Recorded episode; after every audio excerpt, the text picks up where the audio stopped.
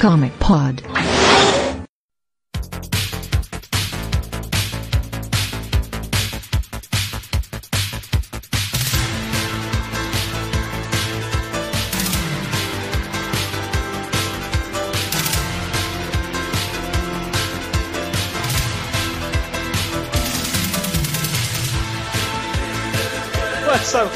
Começando mais um Redação com que pode, esse número 22, eu sou o Matheus, estou aqui com o Dico, Fala aí, seus topzera. a Débora Boa noite. e o Pablo.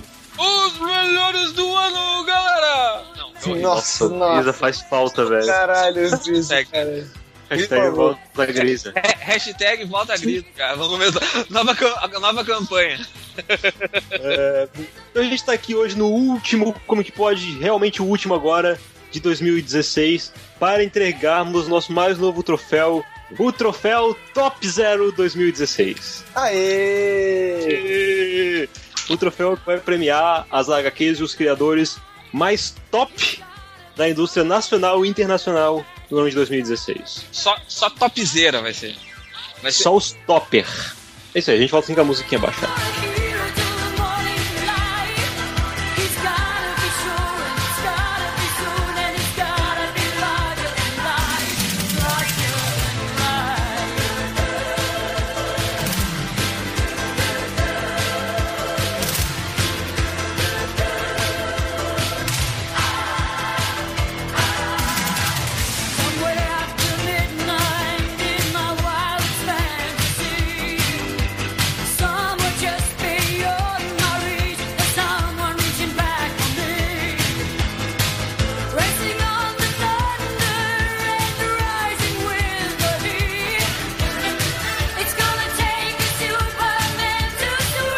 Falei antes, a gente vai hoje premiar os melhores criadores e melhores HQs de 2016. A gente separou algumas categorias e rodamos uma pequena eh, votação no grupo de padrinhos e no grupo secreto da equipe do Terra Zero. É, Eu não queria o- falar a gente, essa o, parte. a gente tem o grupo secreto do grupo secreto, né? É uma- A gente fez essa votação lá no grupo dos padrinhos. O pessoal votou na, numa pequena enquete que a gente fez, uma enquete bem simples. Então, isso aqui, esse prêmio não passa uma grande brincadeira do Terra Zero. Só pra gente comentar mesmo o que aconteceu de legal durante o ano e, e Não, não, brincadeira nada. Isso aqui é a opinião definitiva do ano de 2016. Nossa. Se alguém refutar, vocês falam, não, mas o prêmio do Terra Zero disse que não era. E, é- e é isso aí.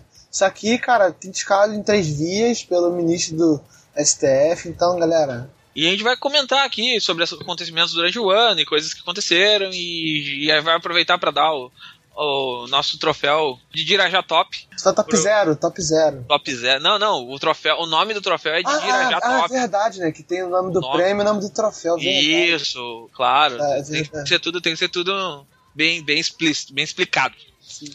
Ah, então a gente vai começar pela iniciativa do ano. Aqui na, na nossa votação indicaram oito, oito nomes. Ah, entre eles nós temos o Rebirth, Star Wars da Marvel, Love is Love, Pagu Comics. E aí tem as, as maluquices que aparecem nas respostas, né? Tipo, as minas que estão fazendo gibi pra Social Comics, que é o Pagu Comics, né? É, então beleza. Então conta como dois votos. Então eu gosto dos dois votos.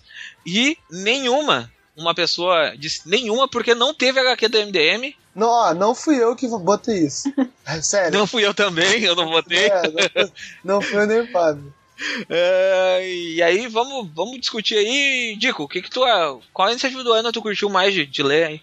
Cara, engraçado olhando essas respostas, porque eu não imaginava que Rebuff poderia entrar nesse quesito aí. O quê? Eu, não imaginava que Rebuff podia entrar como iniciativa de quadrinhos. É porque. Ela é, é, querendo ou não, Ah. ela é um tipo de iniciativa, né? Ela, ela é, os 952 foram uma iniciativa, o DCU foi uma iniciativa, o Rebirth considera, dá pra se considerar uma iniciativa. É, eu sei que o que eu, o que eu votei, na real, foi o do Pagu Comics. assim. Foi, foi- quando eu pensei em iniciativa de quadrinhos de 2016, as duas coisas que eu pensei de cabeça foram o Pagu e o, aquele lance de, do FIC, deles fazerem os eventos é, por fora. Acho que, é, no caso, são nem eventos, são workshops, né? É, workshops, teve, workshops é, com o nome do FIC, com, com a- workshops com a curadoria do FIC fora do evento, né? Que, por caso alguém não sabe, fique só no que vem. É, a Lady Comics teve um evento, né? Teve agora, agora teve alguns workshops sobre roteiro. sobre- Ou, ou seja, iniciativas do quadrinho nacional em 2016 foram de mulheres. Teve, teve iniciativas legais até. Teve o Pagu, que é, que é interessante, essa do Lady Comics também, muito legal. Ah, eu acho que teve iniciativas da Draco também, que com as antologias dela. Ah, pode escrever, é E- verdade. Antologias de terror da Draco foram, Sim, foram bem, bem legais, assim. In- Inclusive, eu gostaria de comentar que eu, acho que ainda nem acabou a- o, o prazo de envio, mas eu já estou bastante ansioso para essa antologia de quadrinhos de hip hop da Draco. Assim.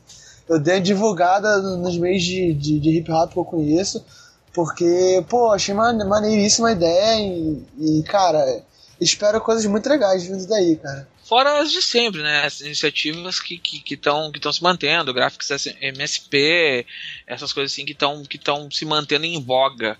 Ah, Débora, alguma coisa te chamou atenção na- nessa área de iniciativas? O que eu votei foi Love Love, né?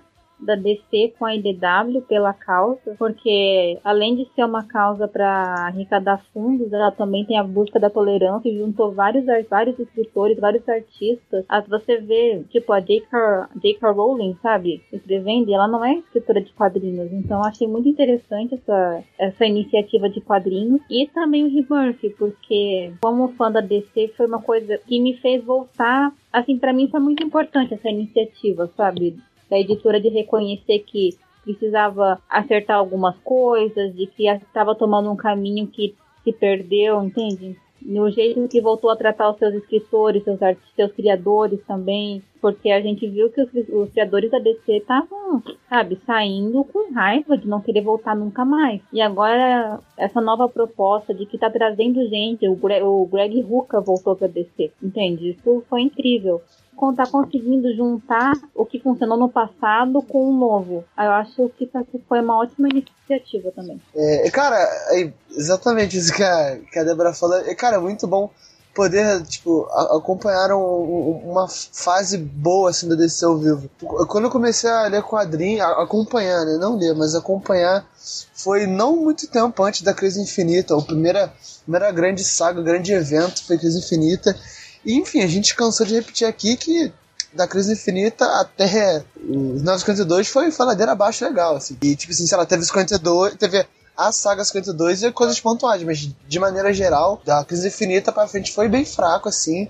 E por mais que o 52 tenha acertado, não, eu acho que não, não foi um acerto tão grande quanto foi o Rebirth. Assim, pelo menos atualmente parece que o Rebirth foi um acerto maior. E até mesmo questão tipo assim, porque acho que atualmente ele agrada público e crítica ao mesmo tempo. E comercialmente também. Então, tipo, é muito bom ver isso, é, poder viver esse momento que, ah, pô, o, o, o, uma editora que eu gosto tanto, que tá acertando em vários pontos. E, cara, acompanhar o lançamento de muitos bom, cara, ao mesmo tempo. Ah, eu queria adicionar junto nessa mais duas iniciativas que eu acho que valem a pena e também fazem parte da, da ideia da DC, que é o Young Animal, que eu acho que está trazendo um panorama novo pro leitor, aquele leitor que curte o gibi indie dos anos 90, Vértigo de raiz, e a própria White Storm, que também é outro gibi dos anos no- que, que é um título dos anos 90 puro, assim, a gente fez um podcast recentemente falando um pouco de como foi a trajetória do Jim Lee criando a White Storm, e é tão legal ver, tipo, criadores chegando, assim, como do, do tamanho, tipo, do Gerard Way, que é um cara ultra conhecido, talvez seja o, o escritor de quadrinhos mais seguido do, do- da Terra. Não sei se ganha, se o Neil Gaiman consegue ganhar, tá ganhando dele, deixa eu dar. É, o Neil Gaiman tem mais seguidores que o Gerard Way, então o Neil Gaiman, Deus, o Gerard Way é, é, é- tem, tem menos. Mas do mesmo jeito, o Gerard Way que chamou um puta público de gurizada, gente que não manja muito de quadrinhos e tá, tá trazendo essa galera pra conhecer ou pra ler as loucuras dele, já tava acostumado com Umbrella Academy.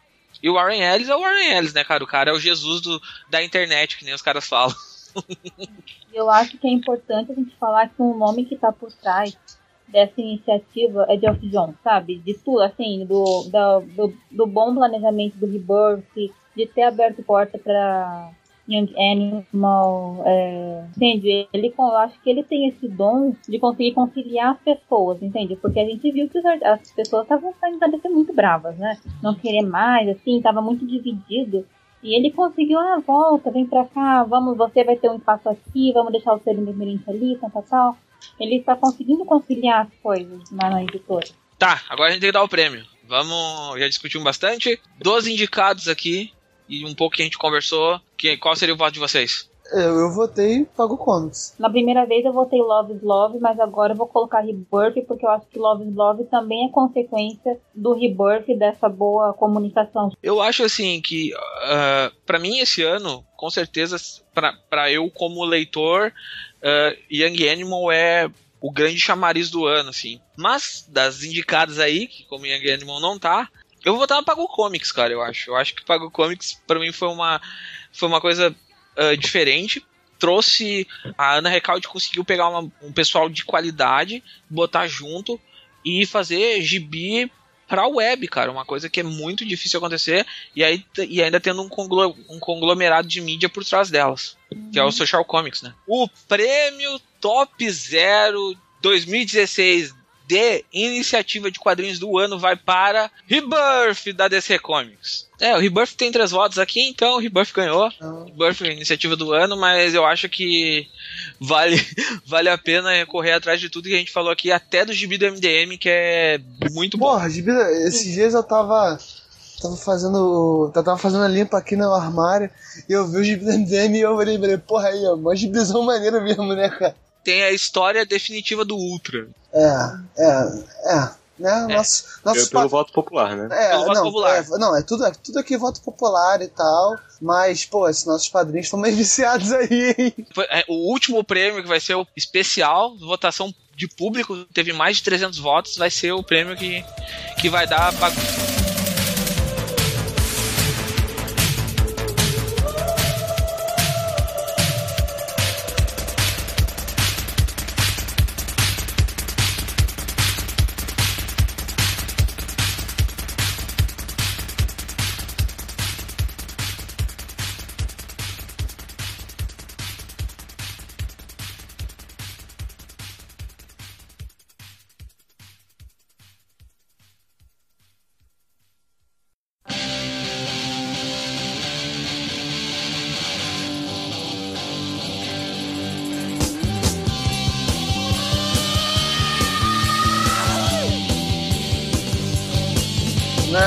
categoria de melhor colorista, nós temos Rafael Salimena, Bruno Nascimento, nosso vulgo Brunão.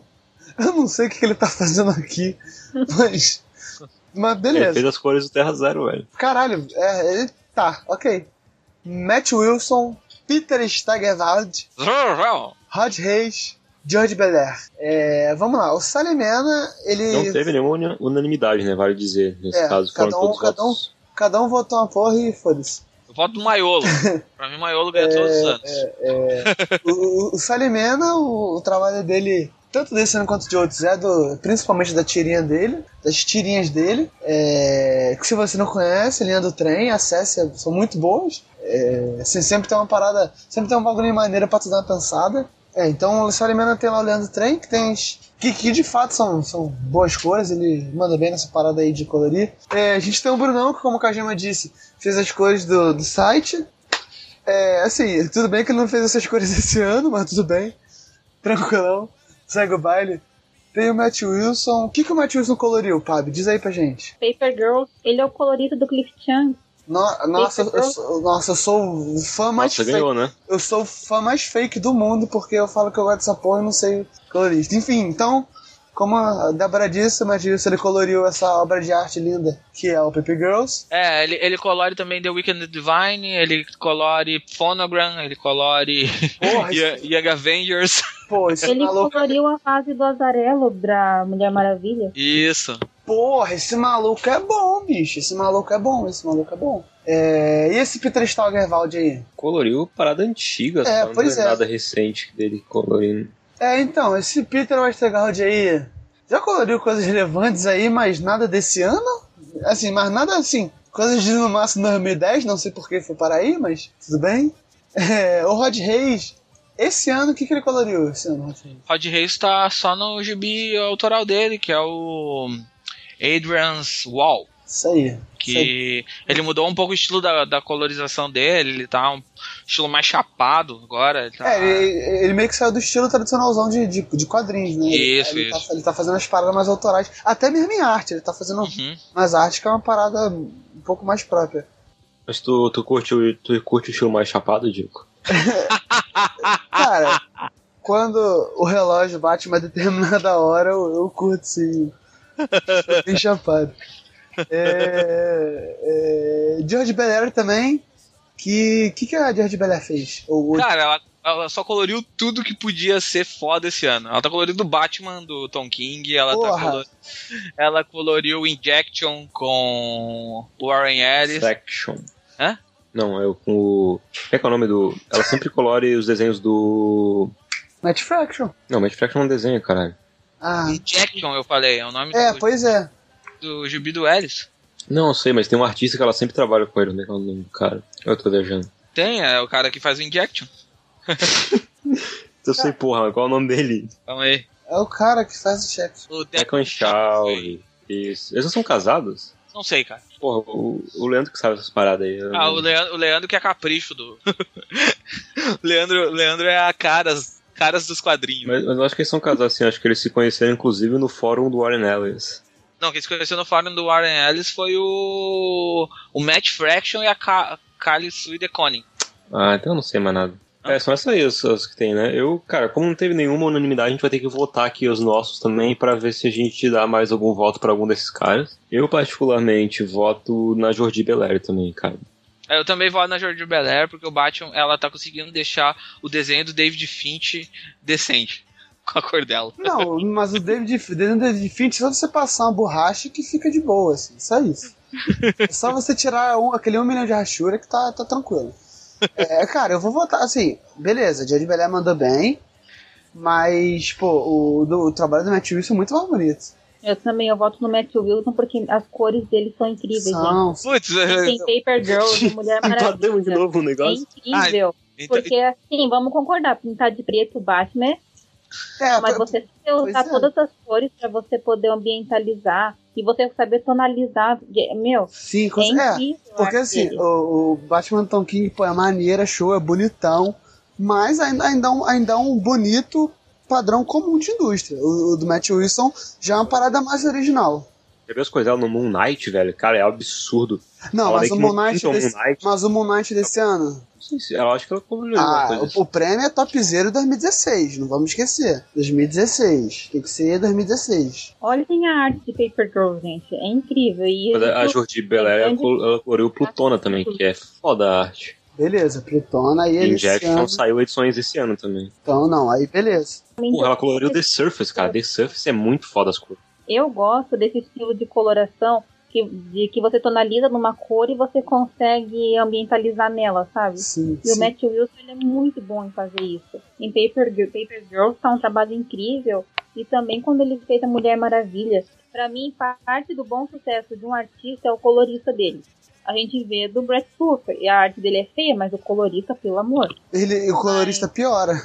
E ele consegue colocar nas cores uma, um toque lúdico, o Matt Wilson. E pra mim, é ele. Mas a Mulher Maravilha ele não foi desse ano também, seguindo o. Sim, não, mas Esse ano foi só a Paper Girls dele? Não. Não, Ah, ele tá. tem o Wicked Divine também. Ah, o Wicked Divine é realmente legal. Eu acho, eu acho que. Empatou, né? Então os Então, dois vamos- ganham ou Os ninguém dois ganha? ganham, os dois ganham, os dois ganham. Os dois troféu ganham. troféu Já- topzera pode ser dois toppers. Porra, a gente é bunda mole assim não, irmão. Tem que escolher um, porra. E o prêmio Top Zero 2016 na categoria Melhor Colorista vai para George Belair e Matt Wilson. É, até parece que eles trabalharam juntos falando desse jeito, né? Mas é um pra cada um. É pra cada um, vocês podem mandar e-mail pra gente depois que a gente vai mandar pros endereços de cada um um prêmio, tá? Um prêmio. A gente vai mandar É. outro, o troféu topper. Topper de Dirajá. A, a- a- É top zero. Troféu Não, top não, zero. não. O nome do o troféu do tem um nome Ah, o prêmio é outro. o prêmio é outro. A gente tem, tem que fazer, tem que fazer direito a coisa. O bom de fazer um prêmio digital é que quando tiver mais de uma pessoa só, é só duplicar o arquivo e.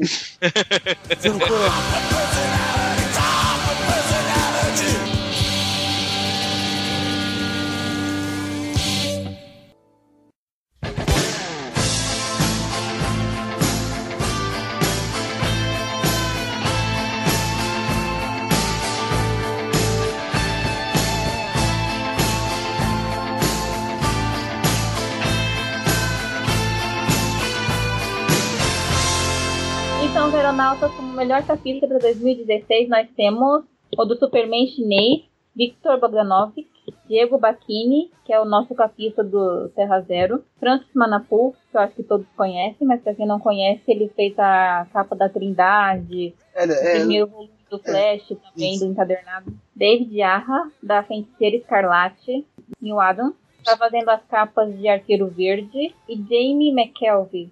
Ele fez The Wicked Divine também, as capas. E Phonogram. Ok. Ag- Agora, acho que em abril vai sair o especial com, to- com os três volumes de Phonogram. Phonogram sempre sai em seis volumes, em, em seis edições. E vai sair agora em abril, tipo, os três volumes, os três, as três minisséries numa só. 45 dólares vai sair o bagulho. É, o último de Fonogram saiu esse ano ainda, não saiu? No começo do ano. Isso, é no começo do ano. Ó, é, E tem tá aqui, tem aqui quem tá ganhando, Não, Não, saiu não porque não teve, é, não teve nenhuma unanimidade. É, assim, é, tipo, o- a votação dessa, eu que botei o Neil Adams, mas, sinceramente, depois eu ver essas capas do Phonogram, é o McKelvey com certeza. Eu- é que Pô, eu o gosto do Michael, mas o trabalho do Manapu nas capas da Trindade tá muito Cara, foda, cara. É, não, não, eu vejo certeza. que o cara, o cara tem capa foda, quando eu vejo a capa dele, eu fico com vontade de colocar de wallpaper no celular. Não, é, não, o, o meu. O papai de parede do meu celular é justamente a capa de 31. Mas. Mas é, que, é, mas é com a parada, mas é o mesmo lance que eu falei na, na, na outra categoria. O Manapu, beleza, ele é foda, ele não é nem. Bom, ele é foda. Mas, mas principalmente a arte interna dele. Trinity, Trinity cara. Trinity tá um tesão de ler. Porque a arte interna é maravilhosa.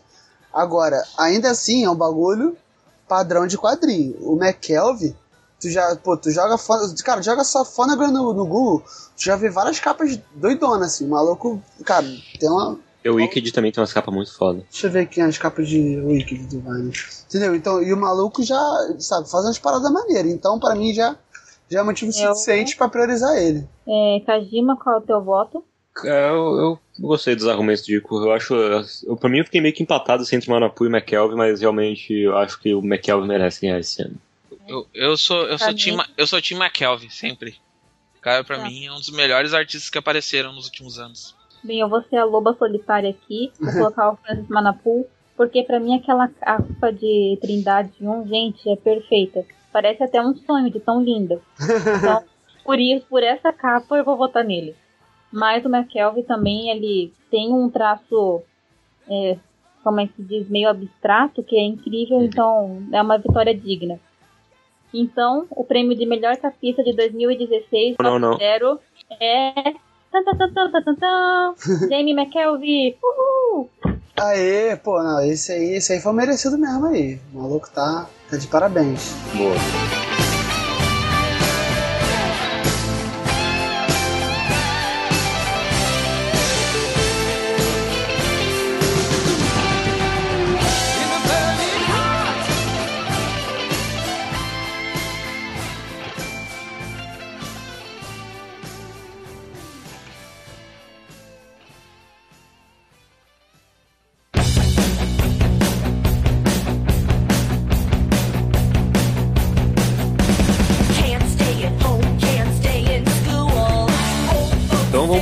Categoria, que é a categoria Artista Revelação. Esse, aí- esse aí já, eu já sei quem vai ganhar. É, por algum motivo alguém votou no Igor Tavares pra essa categoria. É, Eu- e é ele que vai ganhar. eu não faço ideia Cara, por quê. Não, tipo, sendo que, tipo assim, o Igor é até artista, mas assim, de música. Ele não, ele não tá, tipo, nem, nem perto É, mexer com a, gente não, a gente não especificou que tipo de artista que era, na verdade. Caralho! Porra! E, Assim, e lem- lembrando que o Igor acabou de lançar um CD novo com a banda dele, então. acho que não chegou a sair ainda não, cara. Saiu sim, ele liberou no, no Bandcamp já, já liberou no Twitter pra nós. A- Aquele, aquele que ele tava postando esse dia não era CD velho, não? Não, acho que era CD novo já. É, não, então, tipo, mas eu Cadinho, mano, não sei se tu sabe, mas, pô, a gente é um site de, de quadrinhos, né, cara? Eu sei, né? Mas fica a indicação pro Igor, pelo menos ele foi, pode dizer que foi nome, é, nomeado ao prêmio Foi- Top Zero. foi Top indicado. Zero. Foi indicado. Então, Indicado nominalmente, isso é muito importante. A categoria de melhor artista. Não, artista revelação. É, os outros artistas de revelação que a gente tem aqui é a Babstar. Não sei se ela classifica muito como revelação, que ela já tá há uns três anos aí desenhando. Não, Babstar tudo não. bem. Eu acho que nenhum dos que estão aí Hã? são. Eu acho que nenhum dos que estão aí são revelação. Não, Vai lá. o, Car Não. o Carmine tem que é. É, a gente tem a Carla Speed, McCannell, que eu sinceramente não sei quem é. Google, vamos jogar no Google então. Tá aqui No Mercy do lado. Vamos ver o que que é No Mercy. Ah, No Mercy é o título da. É o título da Image. Da Image. Sim, aí. É, tá aqui o desenho, é um desenho maneiro mesmo. Não, não sei se merece prêmio não, mas desenho maneiro. Mas vamos E aí. ela, ela já trabalha há um tempo também na indústria. A gente tem o Carmine Giacomenico, que é o cara que tá desenhando o Flash agora, Não, né? na, é, na verdade ele desenhou o primeiro arco e, e ainda tô fazendo as capas. Ah, tipo, cara, foi o que eu botei esse voto. A arte desse maluco é inacreditável. É muito bonito, é muito bonito. E, cara, e- Mas eu vou dizer que ele é velho na indústria. mas era, era é, famoso. Mas era famoso. Claro que era, meu. eu trabalhava em X-Men. Ah, mas X-Men, né? E a gente tem o, o Mikel Hanin aqui também. Nenhum desses caras é de fato novo, acho que o mais novo deles provavelmente é o Mikel é Não, Babstar. Babstar é mais nova. não, mas Babstar mais é novo nova. em idade ou em. Não, não, não. O, Mik o Mikkel Não, Hanin pegou um pouquinho antes do 952. Babstar é na, na reformulação da Batgirl. Vocês têm algum artista de revelação em mente aí que consigam pensar que é um cara que surgiu esse. O, o, o do, do Patrulho do Destino, Derek. Não é Derek, é Boa. Nick Derrington. Boa, boa. Sim. Eu e esse maluco E- é bom, esse real. cara é o primeiro trabalho dele para as grandes, é, é desenhando o Patrulho do Destino de Hardway. E eu acho o cara muito bom. Eu, eu tava querendo pensar em alguém brasileiro, mas eu quase não li gibi brasileiro esse ano, então eu não sei. Bom, Gibi Nacional tem a menina que lançou Black Silence, a Mari Cugnin. desse ano, Ma- Tem desse ano eu nunca conheço o Patrulha do Destino, então por mim fica no. fica pro Patrulha. Eu tô pensando aqui, o, o cara que tá desenhando Odyssey, ele. Eu acho que ele é novo também, não é? O Christian Ward. Christian Ward é velhão, cara. É velhão? Não lembro de Caralho, aí, cara, aí, nenhum. aí você manja muito o nome da galera, vai tomar no cu. Eu não sei o nome de ninguém, nem dos cascudos, cara. Nem dos caras famosos, eu não sei o nome de ninguém nessa merda. Tá, beleza. Então, cara, eu vou votar no da Patrulha do Destino aí também, Nick Darrington. Acho que pra mim é o mais fresco aí de todos. Então, Eu vou votar. Eu sei que não é nova, mas eu vou votar na Babstar porque eu nunca vou parar de cansar o trabalho dela com a Batgirl, sabe? Porque, meu, antes dela, ele sempre desenhava a Bárbara desleixada, mal vestida, tipo, só porque ela é inteligente, ela não precisa se arrumar. Ela quebrou esse tabu. Uma menina pode ser inteligente, pode se vestir bem, pode ser, sabe, tudo isso, pode, entende? Então ela, ela foi muito importante na reformulação da Batgirl e também o uniforme que ela criou, porque foi fundamental no fato de, de sexualização de. Então, pra mim, a voto vai ser pra ela, mesmo que ela não seja tão fresca assim. é. al- Algum de vocês chegou a ler o Motor Rush dela? Ah, eu não li, o Igor leu e falou que é bom pra caralho. Eu passei por cima, mas. hum, Eu tô curioso, mas eu não tive a oportunidade de ler, não. O prêmio Top Zero de, artis- de Artista Revelação, então, vai para o Nick Darrington, da Patrulha do Destino, que não foi é, indicado por nenhum dos nossos padrinhos, mas aqui a gente faz ao vivo. Mas, Ao vivo, galera!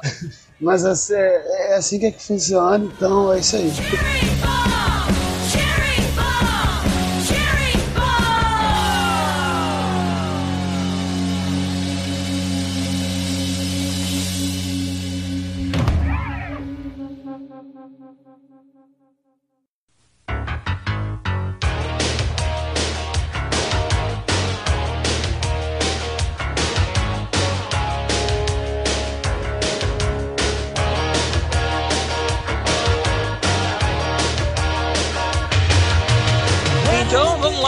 Agora a gente vai falar do roteirista revelação, que eu não sei por que botaram pra apresentar essa categoria, mas vamos apresentar. Nós temos a J. Willow Wilson, né, que é uma das indicadas.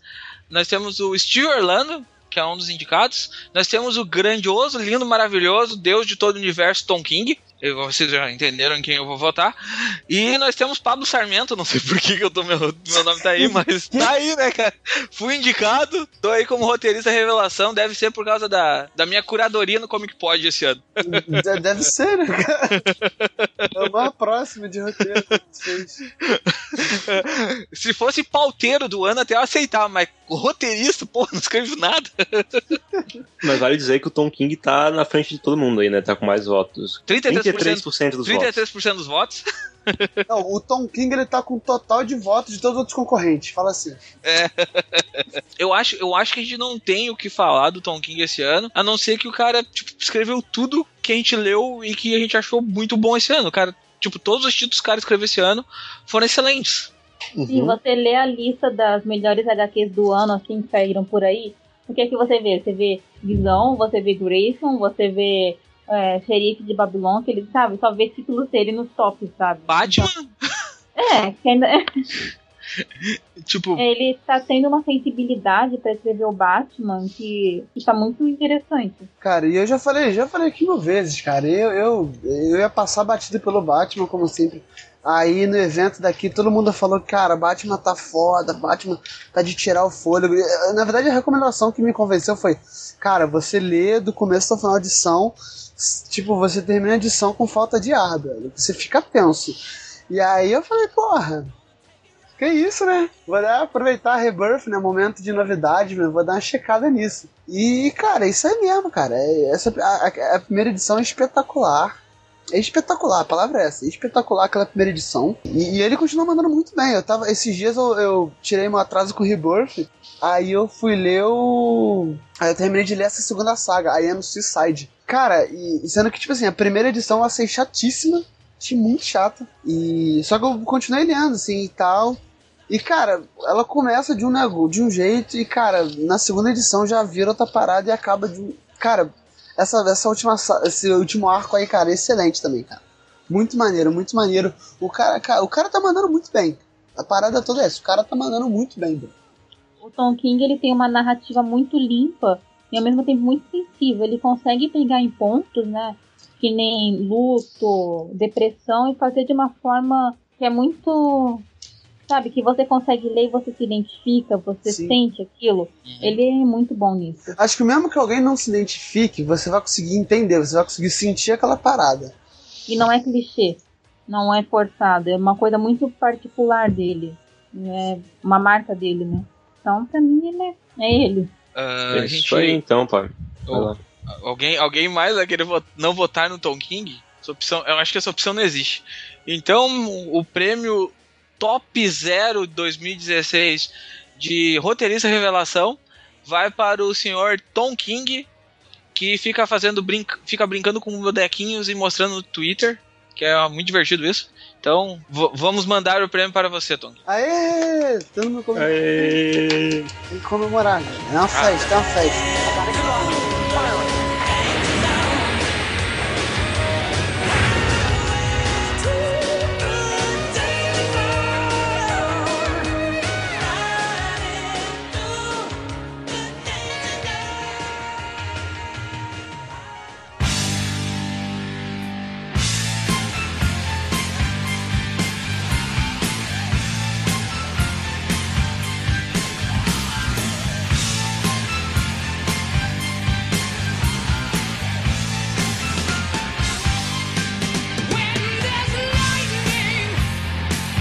Então, então vamos aí para a categoria Melhor Edição Nacional. É, entre as opções dos votos, temos Crise das Infinitas Terras, que ganhou a edição. Dá pra chamar de definitiva? A que teve? Ou não? Só foi É edição? definitiva, é definitiva. Então, edição definitiva de Crise das Infinitas Terras, que veio a saga, veio com uma caralhada de extra, uns bi pesado pra caralho. Veio o Ghost in the Shell, que finalmente voltou para o Brasil. Voltou, voltou a. Foi, quer dizer, foi publicado novamente depois de um bom tempo. Não sei se tem extras, algum de vocês sabem?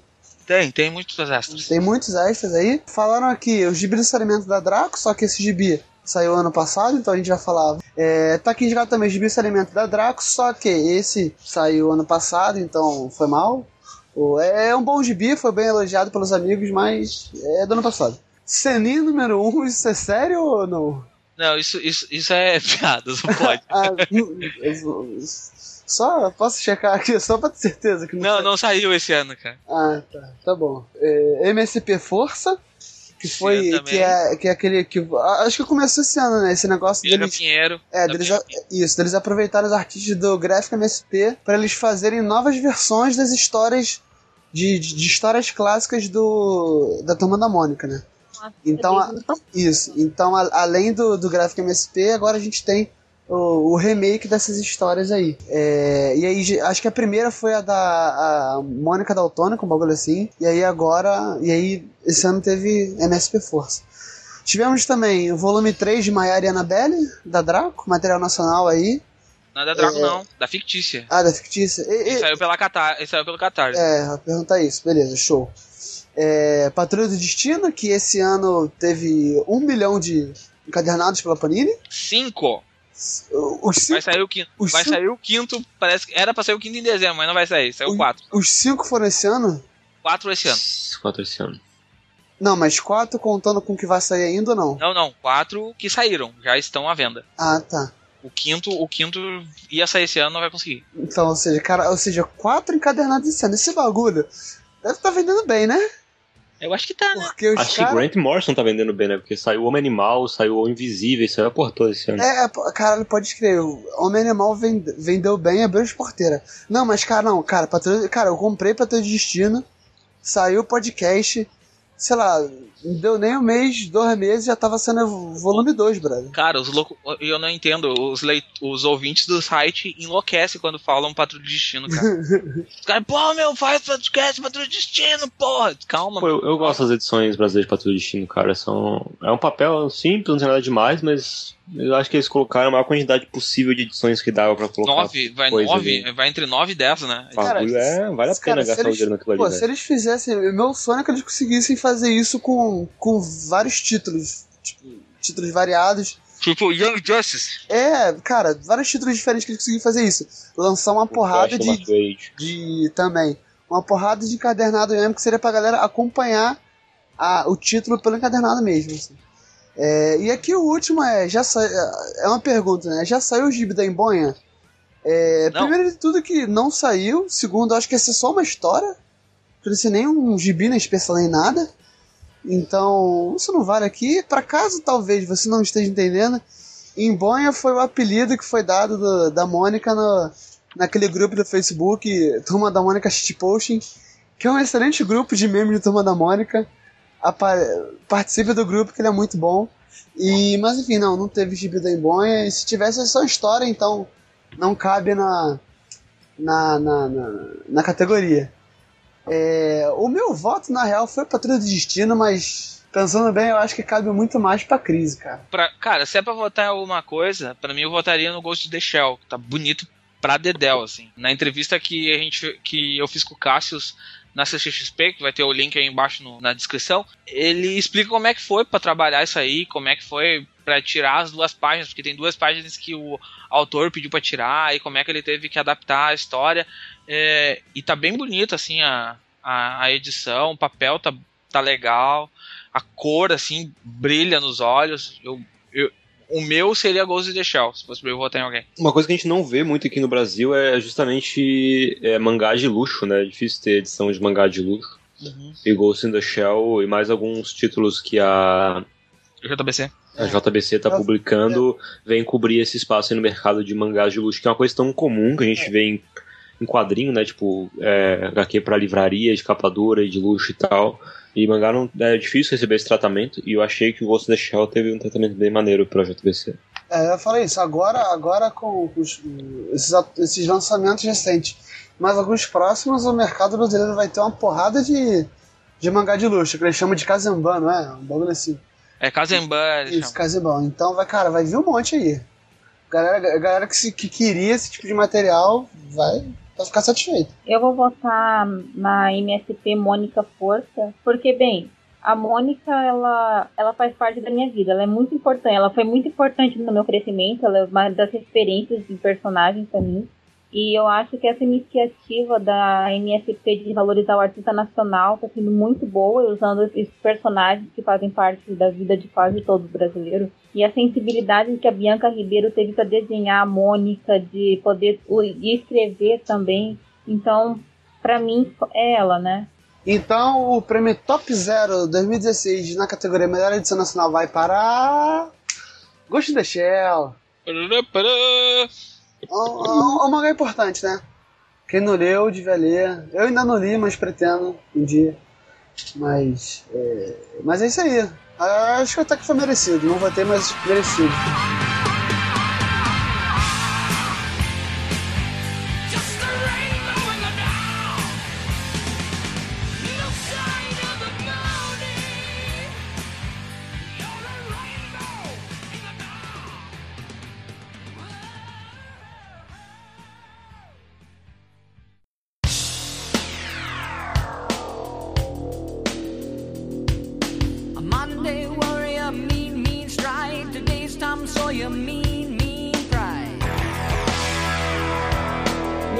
Aeronautas, os candidatos de melhor HQ independente ou HQs que não sejam de super-heróis são. Svalbard, o gibi do Salimeno online de ficção científica. É o Vagabundo do Espaço. Isso. Parafuso, zumbis e monstros do espaço. Zenith, sem super-herói, mas enfim. Comentário de quem escreveu, não meu. Paper Girl, O Árabe do Futuro, volume 2. Combo Rangers e The Wicked and the Divine. Então, acho que não teve. Não teve maioria de votos, então vamos votar aqui.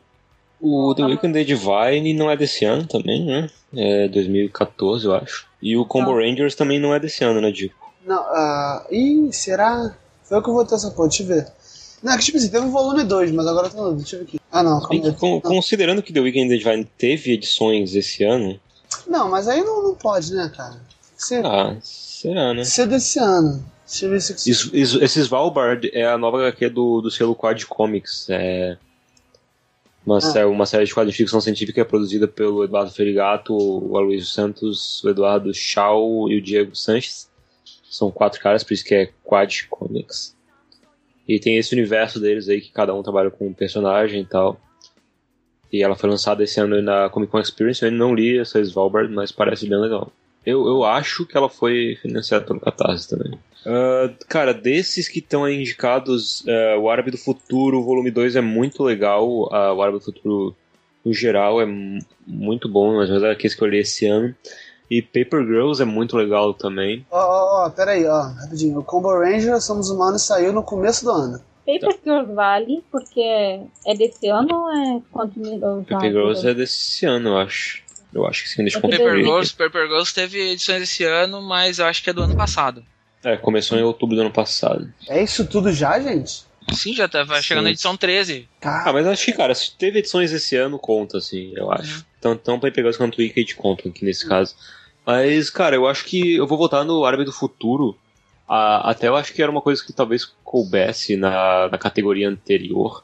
Porque o Árabe do Futuro está sendo publicado aqui no Brasil pela Intrínseca, que é uma editora que não tem um background muito de publicar quadrinhos. E eles estão publicando, tipo, muito rápido. É, tá saindo um, lá, uns, um delay de uns três.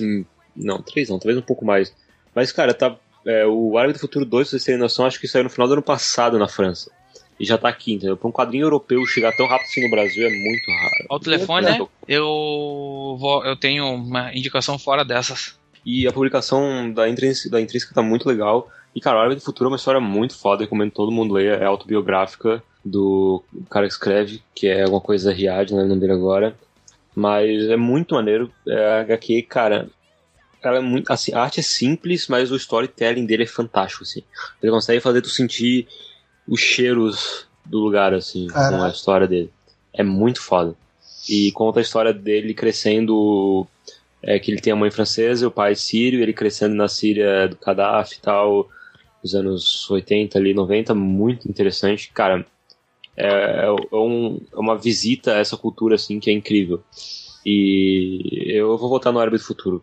Eu gosto muito, acho muito legal. Eu vou votar no Paper Girls, porque é incrível, a história é incrível, a arte é incrível, a coloração é incrível. então, pra mim é ela. eu, eu, inclusive esse foi meu voto, eu botei Combo Rangers, claro, li esse ano e. Quer dizer, só esse ano. Li há pouco tempo e, e, ah, cara, eu, eu adoro Combo eu acho que o, o, o Yaburi continua acertando com, com, os garotos e, e a, tipo, além da nostalgia, é uma, uma história bem divertida, bem legal. E, e eu, eu acho que tem um prefácio, um pós-fácio, que ele comenta, que ele fala ali, pô, não, em tempos difíceis a gente precisa meio que ter, ter um, um, um gibi, uma história como essa, que, tipo, que é mais iluminada, é mais pra, pra gente, pô, é, é, ter mais esperança sobre as coisas, tá ligado? Eu acho que principalmente esse, essa, esses novos gibis do, dos Combo Rangers estão dando muito essa, essa cara de, de esperança mesmo. Esse, a cara de esperança e a cara de que qualquer um pode ser um herói também. Aqui dos, dos indicados, eu votaria. Eu tô dividindo em Paper Girls e Combo Rangers também. Mesmo do Weekend Divine tendo um ano excelente, assim. ah, eu acho que eu vou acabar ficando com Paper Girls, porque eu acho que o trabalho do Brian K. Vaughan tá incrível. Ah, E ele conseguiu ter uma leitura, uma leitura muito interessante do que tá rolando ultimamente na internet, toda a volta da nostalgia dos anos 80, antes disso explodir com, com Stranger Things e, e tudo isso. Então eu acho que o Brian Vaughan teve um, esse estalo um pouco antes do resto do pessoal. Mas eu queria, tipo, dar um, dar um monte de indicação de coisas independentes que saíram esse ano e que foram muito, muito boas de ler, assim, que, que eu acho que esse ano foi um dos anos que eu menos li gibi de heróis da minha vida. E eu li muita coisa fora da, dessa linha. Eu li Bulldogman, que saiu pela Veneta, do William Wagner, que é um baita de um gibi, que fala sobre como é viver na cidade grande e, e, e toda a pressão que existe em cima de um profissional que está querendo trabalhar com quadrinhos e, e a parte existen- existencialista e, e se mistura com o, a ficção se misturando com a realidade, um- uma coisa bem legal assim do que foi feito. Uh, outro gibi que, que vai nessa mesma linha e que foi muito interessante é um do Zé Aguiar chamado é, As Coisas que Adornam Paredes. É, Coisas que Adornam Paredes, achei ele aqui. É Coisas que Adornam Paredes. Coisas de adornar paredes, né? Coisas de Adornar Paredes, do Zé Aguiar, que é um gibi também falando sobre criação e, e problemas do- dos quadrinistas. Mulher Homem, que é outro gibi que também tem essa temática. Parece que o- os brasileiros só fizeram o gibi falando sobre os problemas de ser quadrinistas no Brasil. Ah, Eu acho que isso é sintomático, hein, brother? que é um, que é um gibi de metaficção, que o Hector Lima mistura mistura um- a realidade com o que ele tá vivendo na vida dele, que ele tá passando por um problema horrível na vida dele. O João Pinheiro também lançou um gibi muito interessante chamado Burroughs, que é uma biografia do Burroughs, do escritor, que é muito legal esse gibi, assim, é um, é, ele é bem experimental, também saiu pela Veneta. Ah, O que mais que eu tenho aqui que eu acho que vale a pena?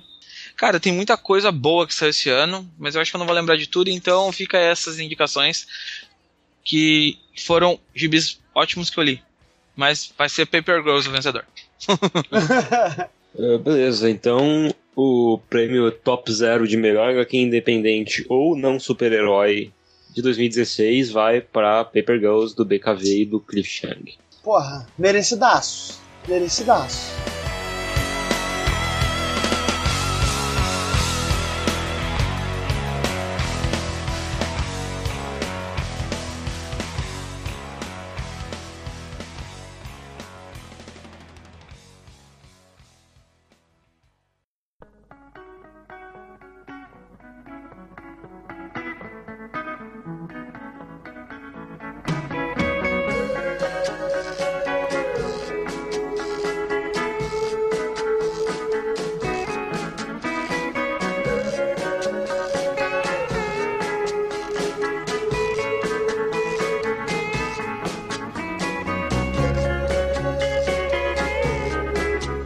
A próxima categoria que a gente tem aqui é melhor minissérie, os indicados pelos nossos padrinhos, lá na Patrulha dos Padrinhos. É, você pode fazer parte da Patrulha dos Padrinhos colaborando com a partir de 5 reais no nosso padrinho, padrinho.com.br barra 10 Foram Rebirth, eu não sei se qualificou uma minissérie, eu acho que é mais um Não. one shot. Não! One É shot. que saiu com o número 1 na capa, né? Convenhamos, mas não teve no número 2. Né? É, pra explicar pras pessoas, isso, eu, eu tive que explicar isso pro Fabio Abu durante a CCXP, O quê? entre o que é o Rebirth. Ele, mas não vai sair a 2? Eu disse, não, Fábio, se sair vai sair em outro ano, não sei o que. Aí eu tive que explicando pro, pro Fabio Abu o que que tava rolando. mas continua. Ah, American Alien, né? ah, saiu esse ano American Alien? Sim. Terminou esse ano, começou no passado terminou esse ano. Beleza, American Alien do Max Landis, também muito legal. Guerras Secretas, que é de 2015, até a pessoa que votou colocou 2015 aqui, não sei Pois porque é, tipo. Então, Tipo, cara. Não. A não ser que a gente esteja contando o ano que saiu no Brasil. Aí podemos. é, podemos pode botar- ser. Ah, vai. é. É, essa outra aqui é sacanagem. Superman, Lois e Clark. Cavaleiro das Trevas 3, A Raça Superior. E Midnighter, que imagino que seja. A, Mi- a Midnighter ela terminou esse ano também. Não, a primeira do Steve Orlando terminou esse ano. é desse ano? Isso. E, mas a Midnighter e a Apollo também é desse ano. Tá. Eu não sei se qualifica muito como uma minissérie, mas como foi cancelada com 12 edições, então tá, meio que vai entrar como minissérie. Então, novamente, a gente não teve nenhum grande é, disparate aqui nos votos. Então a gente vai ter que decidir. O meu voto vai entre essas para American Alien. Acho que foi mais legal dessa aí que eu olhei foi American Alien. Bom, eu vou votar em Superman Lois e Clark. Eu fiquei bem dividida com a American Alien. Mas Superman Lois e Clark, pra mim, eu não sei.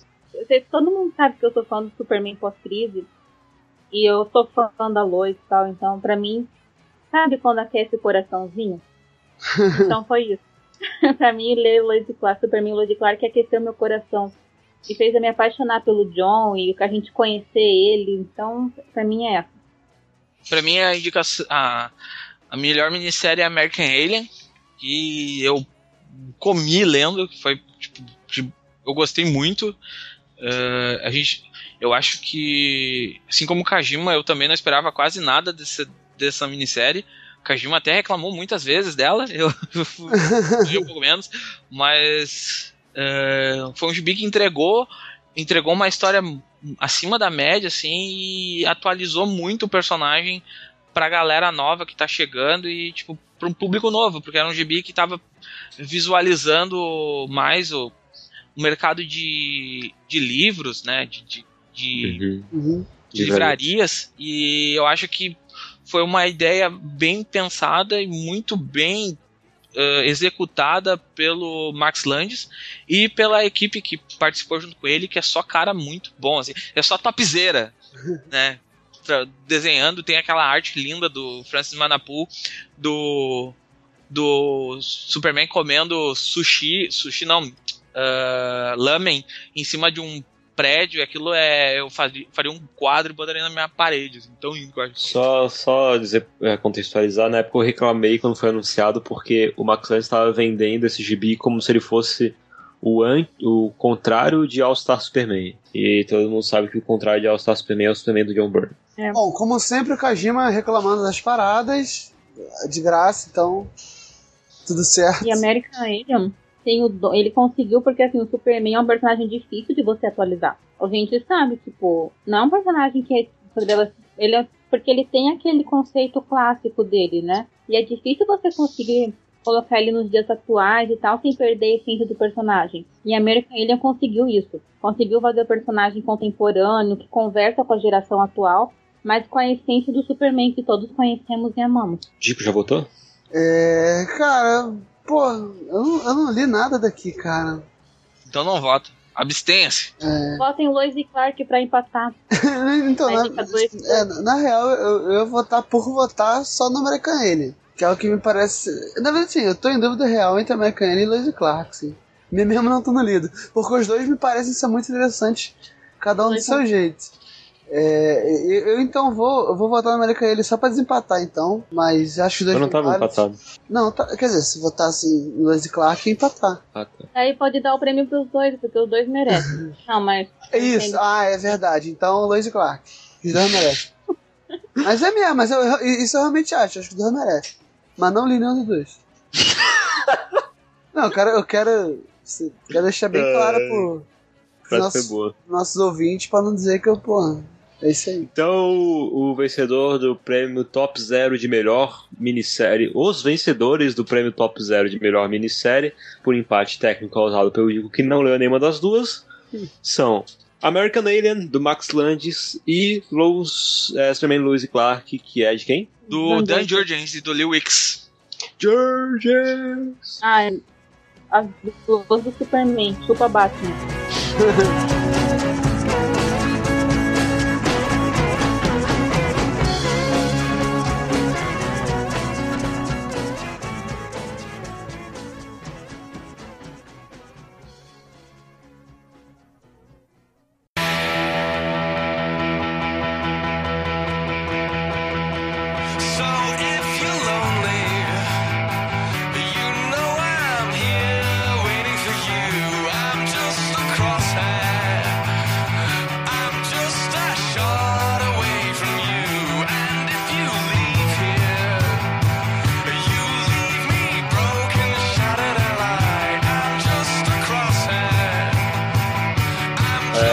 aqui, a gente tem as indicações de melhor série contínua.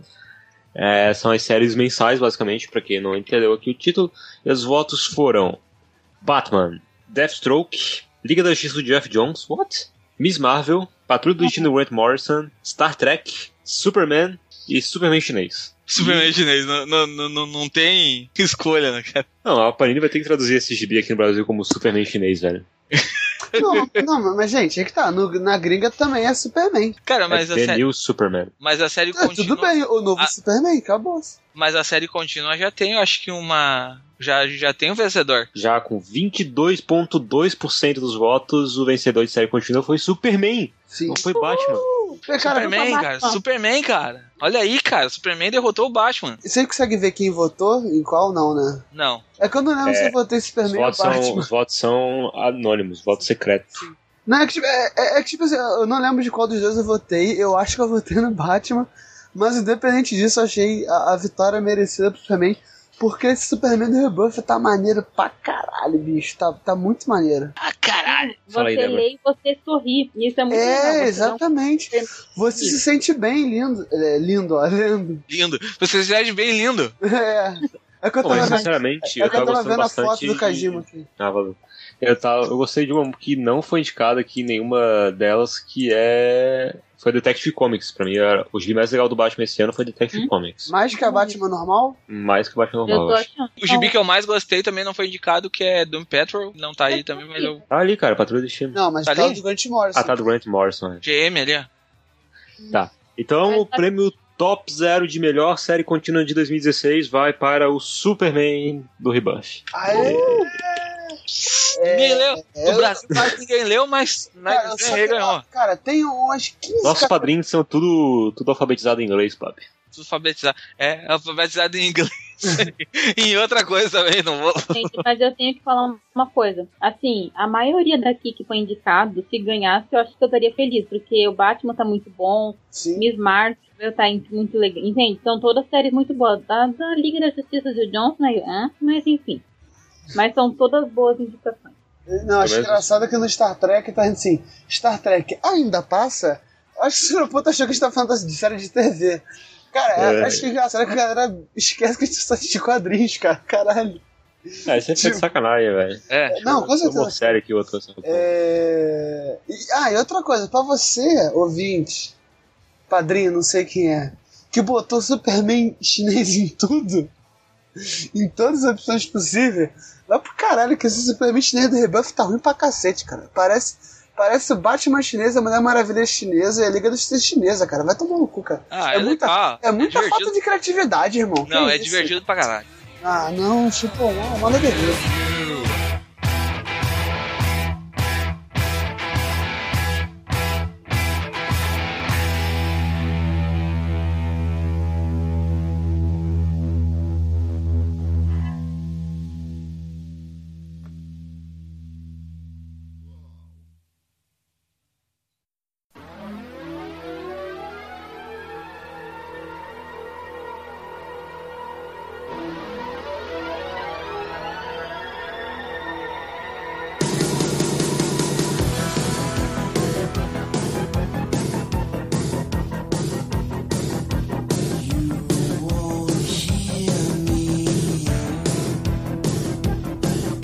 Vamos continuar então. Eu vou falar todas a partir de agora que é pra gente acelerar o negócio. É, a gente tem melhor, agora, a categoria de melhor nova série, que por acaso ficou bem parecida com a categoria anterior. Que nós temos Patrulha do Destino, dessa vez não é a do Norson Pub. A do... Agora- Trindade, Superman chinês de novo, Cyborg, Batgirl and the Birds of Prey, Brian Hitch, Paper Girls e Visão do Tom King. Putz. Cara, Visão do Tom King ganhou. Acabou. não, não tem.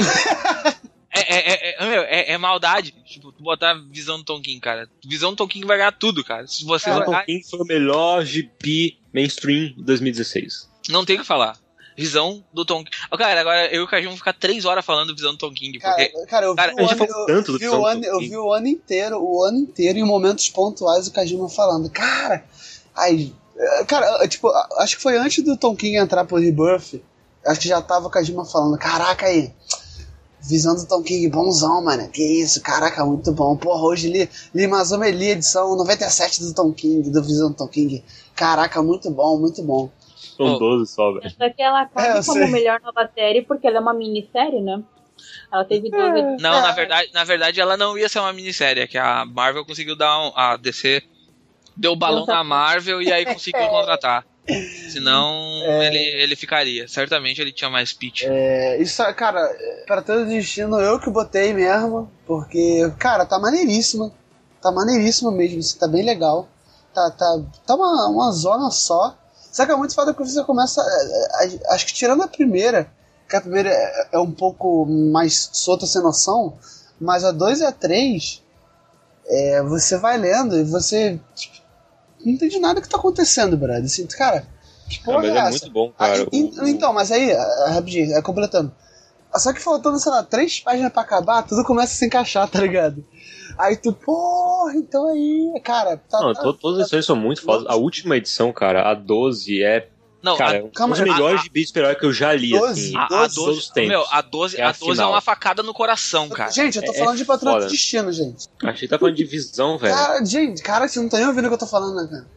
Eu achei que tava falando de visão também. Gente, Sério? ma- mas, mas visão é doideira assim? Hã? É? Eu não li, não, não li ainda. Porra, aí. Eu não sabia. Eu achei que o Diego tava falando de visão. Não, eu tô Eu falando. Então a, a número Não, 12 ele falou que era pra do destino. É, eu falei, cara, vocês que estão aí nessa masturbação mental aí de. Ah, Tom King, amor. Eu Não disse- ganhou, velho. Não adianta argumentar as outras coisas. Não, mas Patrulha de Destino é um dos. Cara, pra mim, assim. Eu, eu escrevi uma resenha de 1.200 palavras sobre Patrulha Caralho. de Destino. Eu nunca chego a escrever uma resenha de 32 páginas. Uma resenha sobre 32 páginas com 1.200 palavras. Eu escrevi sobre Patrulha de Destino. Isso mostra o quanto eu gostei do título, assim. Vou falar rapidinho de visão, cara. É um dos melhores gibis da Marvel porque ele fala de vários temas que a Marvel geralmente não toca. É, várias paradas muito interessantes, tanto de hard sci-fi. Tem, cara, tem referência a NP completo e NP que são conceitos de. Que são de, de ciência da computação que eu não sei de onde o Tom King tirou isso, não sei se tem algum background. Pô, ele deve ter tirado a É. fixa da ciência da computação, né, cara? É, mano, não sei de onde que ele soube que isso existia, né? É. Ah, cara, é- cara, ele trabalhava na CIA, né, cara? É, Ele deve ah, nasceu, o bicho tem Ele, ele sabe de tudo, né? E, cara, não só isso, não só a parte de hard sci-fi e a parte de família, mas até o universo Marvel se torna interessante nas mãos do Tom King. Uhum. O Tom King sabe te explicar o universo Marvel como ninguém, velho. Ele pega aqui, olha só, essa aqui é a história desse personagem que tu nunca ouviu falar, e agora tu sabe tudo da história dele em três quadros. Entendeu? Ele- e não parece uma parada chata, ele te conta a história dos personagens de uma maneira muito massa. Faz você se importar. E sim, e Sabe? cara, é, ah, sei lá, eu não consigo ver nenhum desses outros gibis sendo melhor do que Visão. Cê- Ape- cê- apesar de eu ter gostado muito de Paper Girls, deixar. novamente. Ah, o, Kajima, o Kajima tem um texto pro ano que vem sobre visão que vai botar. vai deixar a galera louca. Maneiro. O, É, não, o ti- o título foi até cunhado por mim. Cara, não, mas o Matu é o, é o cara oficial dos títulos.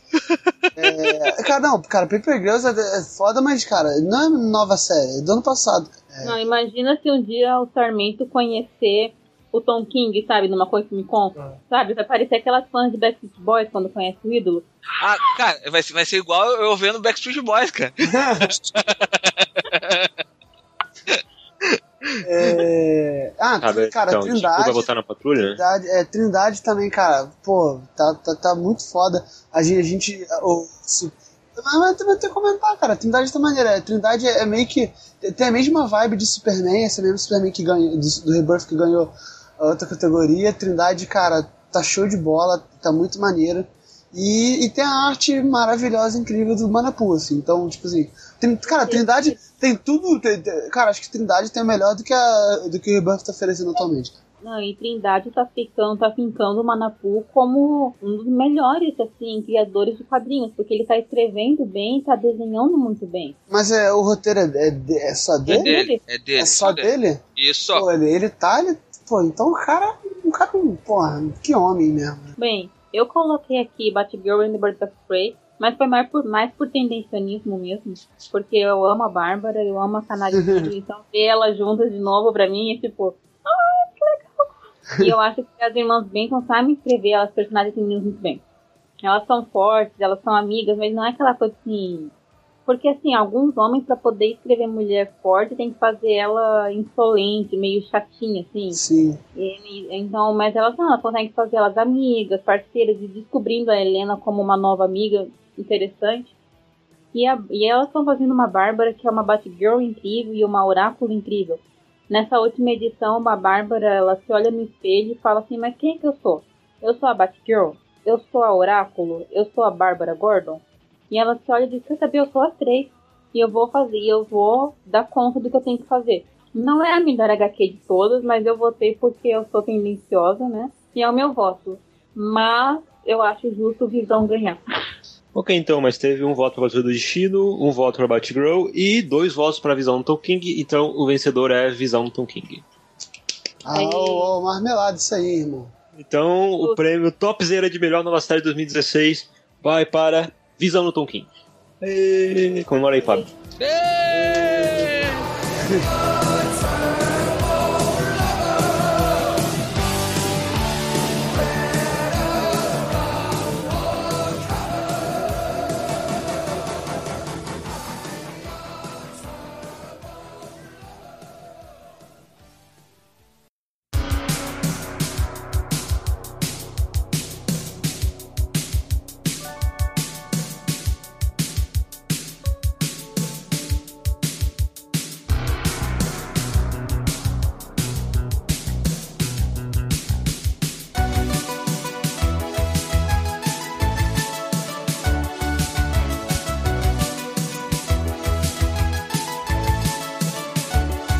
Então, as últimas duas categorias, que são as categorias finais aí, nós temos melhor artista e melhor roteirista. Vamos começar com melhor artista. Os indicados pelos nossos padrinhos lá na Patrulha dos Padrinhos foram o Chris Sammy, que tá desenhando Demolidor, E agora tá O- desenhando Viúva Negra. o David Finch, acreditem se quiser, Quem tem gosto pra tudo. Chupa o Marvel. Francis Marapu, o Gary Frank, o Jamie McKelvey, que já ganhou o melhor capista, o John Romita Jr., o Mikel Hanin e o cara que faz a Mulher Maravilha do Greg Hooker. Acho que a pessoa não sabia quem era. Liam Sharp. Liam Sharp. Caralho, os caras têm preguiça de usar o Google, o cara vai tomar no cu, cara. Cara, Mas aqui, entre os nossos padrinhos mesmo, já teve um vencedor. Também com 20% dos votos, o vencedor de melhor artista, de acordo com os nossos padrinhos, lá na Patrulha dos Padrinhos. Esse programa é uma grande propaganda para vocês assinarem nosso Patreon, se vocês nossos padrinhos, se vocês não perceberam. e, e É. nós também endossamos essa opinião. É, nesse Foi o caso, é. Francis Marapu. Agora sim, Diego, faz festa. Ah, é, pô, mas. Eu vou fazer festa também porque eu adoro a arte dele. Cara, o- ó, Gente, como eu a falei, arte a, é incrível. ó, a arte do cara é papel de parede de celular. Ó, o- o- um bagulho real mesmo. E Eu, tipo assim, eu li, eu li muita parada no, no, no, no tablet e tal. E aí, aí, tipo, como o tablet é grande, eu li ele vertical, né? Só que a arte do. E, só que a arte do, do, Tom, do Tom King, a arte do Manapu, cara, ela é tão bonita, tão bonita, que, sinceramente, gente, eu acho que a única maneira de você apreciar 100% a arte dele é você lendo ele de maneira é, é, hori- horizontal. No, no PC não tem como, não tem meios legais de fazê-lo, mas no tablet, no celular tem. Você vai pegar o seu, seu comic solo de lá, você vai virar de lado do seu aparelho, o gibi vai virar junto. E, enfim, eu acho que, acho que a, única maneira de você apreciar de verdade a arte dele, porque aí porque fica o, o- a arte, a página fica esticadona e cara, real assim, bagulho, cara, bonito pra caralho, mano. na moral mesmo, assim, bonito pra caralho. assim. o, cara, o cara manda muito, tanto em desenho quanto arte finalização, tudo, a porra toda. O cara, o cara é sinistro, tanto que o cara virou o grande capista da DC atualmente. Qualquer, para, qualquer parada grande assim, DC vai e lança, o- bota o maluco pra fazer capa. O cara, é, o cara é foda, o cara é foda. Eu quero babar também o próximo Manafu. Por favor. Aquela arte, desde que você viu que ele personificou o pensamento da força da aceleração do Flash, gente, sabe? A, a arte de pensar com, com a força da aceleração é de você aplaudir o cara com pés. Por, ele é incrível. A arte, você vê o Instagram dele, onde ele posta os desenhos, você fica babando. Que arte, que arte. Aquela, pra mim, aquela capa de Trindade 1 é quase um sonho. Ele consegue fazer de uma sensibilidade e é um, e é um traço que é só dele. É uma coisa que, assim, eu acho que não tem como você imitar. É o traço dele e é muito delicado, muito e ao mesmo tempo expressivo. Então, parabéns, Francis Manapu. E olha, enfim, não vou comentar em quem votou no David Finch, porque existem gostos pra tudo, né? Mas Sim. parabéns, Francis Manapu, você mereceu. O, vence- o vencedor do Top Zero 2016 na categoria Melhor Artista é. Francis Manapu. Não, vai fazer, não faz sentido fazer esse é, a gente acabou de fazer discussão dizendo quem vai ser o cara, né? Ai, ai, ai, coisa louca. Mas vai ter a pegadinha. Então, É, é bom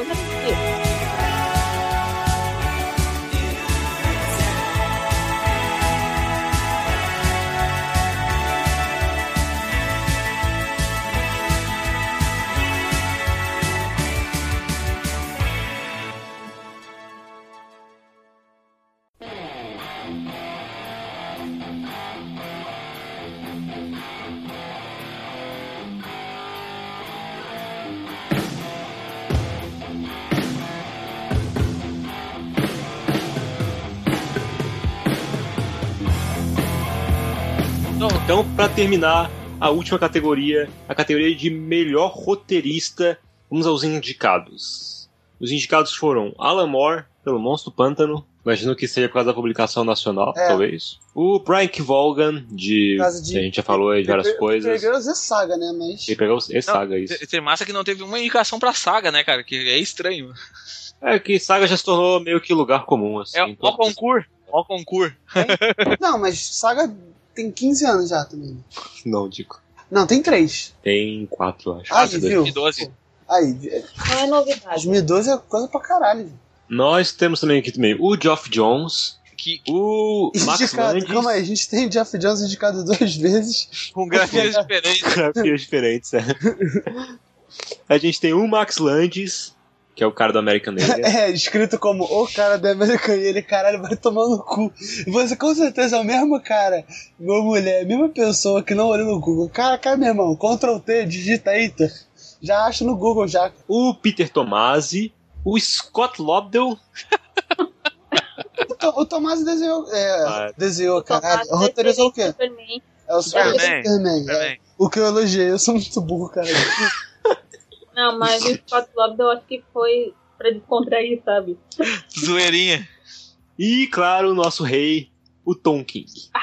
Então, Cara. teoricamente, nós temos um empate aqui se a gente considerar as duas grafias de Geoff Jones, mas Tom vamos, King pro, é Tom vamos King. pro voto do, do, do pessoal aqui, Tom então. King. Tom King. Tom King. Não, então.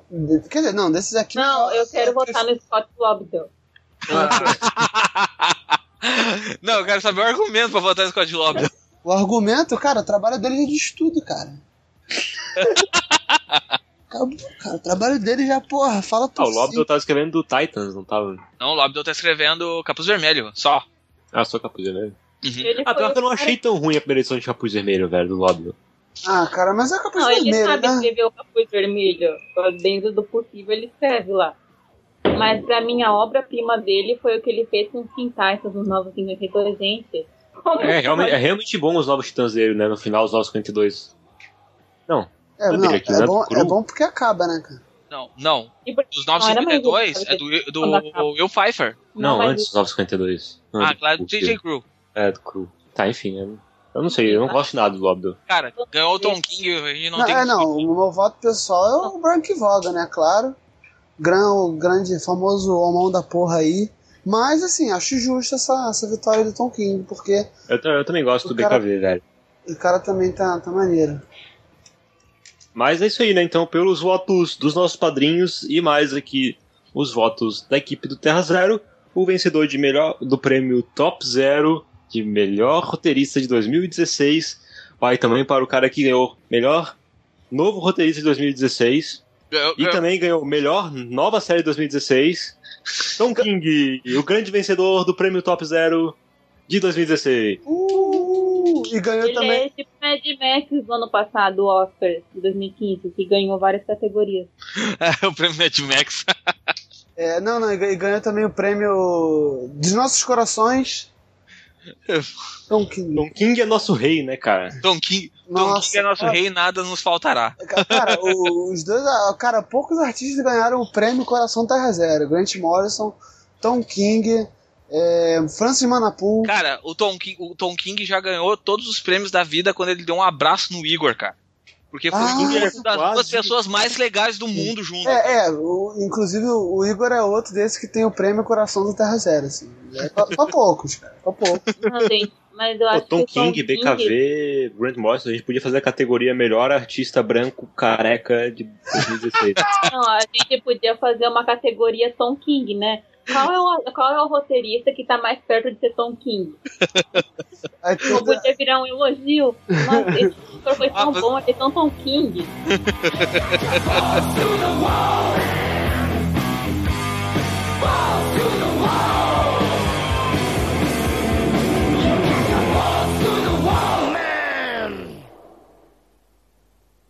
This song is about a problem that I have. Frequently. There are three, three, three kinds of erections. Some are sexual, some occur during periods of nervous tension. There's a mysterious third kind that no one really understands. It happens when your schlong decides to take matters into its own hands. No reason for it. Ah, sim. é, a gente teve uma votação que entrou de última hora, uma, uma votação que veio para nós pelo Instituto Sarmento de Pesquisas, né? É, usada em uma metodologia extremamente científica chamada enquete do Twitter. que foi qual foi o melhor filme de super-herói de 2016. Para isso, nós temos aqui um convidado especial, que é o CEO da agência Sarmento de Pesquisas, Pablo Sarmento, para falar qual foi o resultado. O resultado. Oh, muito obrigado, primeiramente, por estar participando desse podcast muito bom. Gosto, gosto, gosto de ouvir vocês semanalmente. Eu usei uma tática de analogias para chegar até os quatro indicados da, dessa, dessa enquete. Foram, foram anos de trabalho, vendo vários filmes, analisando todos todos todos os seus cores e, e ideias. Então, tipo, eh, foram indicados, né? Para, chegaram na, no corte final foram Deadpool, né? Que saiu em fevereiro. Uh, Batman vs Superman, uh, que saiu em março. Capitão América 3, Guerra Civil, que saiu em abril. E Doutor Estranho, que saiu em novembro. Né, todos filmes de alto renome, garbo, elegância, muita briga na internet também. E por incrível que pareça, queiram vocês acreditar ou não, o melhor filme do ano por 330 votos que nós tivemos computados até agora, com 38% dos votos, foi Batman vs Superman. Ô, que novidade, hein? Ganhou. Novidade, em votação no, do- no perfil do PAB que. Capitão América 3, com 29% dos votos, muito bem votado Nossa. também. Deadpool com 20% dos votos e Doutor Estranho com apenas 13% dos votos. É que o pessoal não viu ainda, não chegou na, na Romênia. Não chegou no nome. e, e muitos comentários legais também durante o dia. Muita gente me xingando, dizendo que eu, que eu, tava, que eu tava fazendo manipulação de votos, mas eu não manipulei nada. Eu apenas tuitei e deixei eles votarem e disse pra todo mundo da RT que votasse. Então, não tem nada a ver com isso.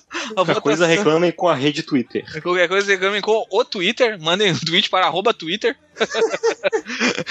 e reclamem com eles. Porque eu não, eu não sei nem quem é que vota. O voto é totalmente secreto. Entendeu? Então. E se a culpa é do brasileiro que não sabe votar, aí vocês vão ter que fazer. Vão ter que começar a ensinar os caras a votar aí. Quem acha que tá Daqui a errado. pouco o pessoal vai lá e vai, vai pedir impeachment pra, pra Batman vs Superman. Vai, vai, vai impeachment. Mas olha, falando sobre Batman vs Superman, no Natal fui passar na casa do amigo meu e estavam assistindo Batman vs Superman. E eu gostaria de dizer que, olha, meses depois eu continuo me amarrando naquele filme, cara. Cara, Talvez. esse Natal devia Sim, estar a um climão, assim. não, né? moleque, não, é engraçado porque eu sempre vou lá porque eu, geralmente Natal aqui é chato. Então eu vou lá porque lá já é mais animado, tem bebida. Mas Aí, foi, esse- mas foi- mas foi o Natal com a hora chapada ou foi o Natal sem a hora chapada? Não, Natal, não, a hora chapada foi bem depois. Ah, tá. É, aí não, eu fui lá pra, achando que ia tá, pô, uma festa como sempre. Daí cheguei lá, todo mundo morto, no escuro, assim, deitado no sofá vendo o filme, assim. Para, só na inércia assistindo o filme, tá ligado? Mas. E esse foi o Natal animado. É, mas é, exatamente. Por isso que eu fui lá e voltei pra casa. Mas de qualquer maneira, assim, eu continuo gostando muito do filme. Talvez daqui a alguns anos até muito de opinião. Mas eu continuo achando um filme bem legal, cara, apesar de tudo. Gente, Batman vs Superman, a gente ainda discute o filme. Isso E aí também, o Batman também, além de tudo, vale lembrar que ele ganhou o prêmio de podcast mais baixado de 2016 do Terra Zero. Puta, mas assim, mas não foi pouco mais baixado, não, assim. Não, foi 10 vezes mais baixado que o mais baixado. Foi. Não, não, não, não, não, não, não, não, não, não. Mas o segundo mais baixado não, não foi tanto assim. 8 vezes 6, da Corona, ó, o podcast foi 6 vezes mais baixado que o segundo lugar. E então, ó, pra você ver, foi sinistro mesmo. Esse, esse aí, galera, esse do. Mas, curiosidade. Esse, esse do Batman Superman foi tão baixado que rolou uma desconfiança real de ter bugado a meta. Assim, na real ainda há, né? Porque foi, tipo assim, diferença ridícula. É, não, foi a única vez que a gente chegou no top 100 dos mais baixados de todo o iTunes. Ah, ah, é, ah, é, foi isso. De frente com a galera, Ver- foda. Verdade, a gente, a gente viu que não era bug, porque o iTunes botou a gente lá. A menos que também tenha baixado, tenha bugado em todos os sistemas métricos de podcast da internet ao mesmo tempo, só se for. Mas enfim, foi, cara, foi. Assim, galera, foi bizarramente muito mais baixado. A gente, cara, não esperava, não imaginava. Cara, assim, foi sinistro.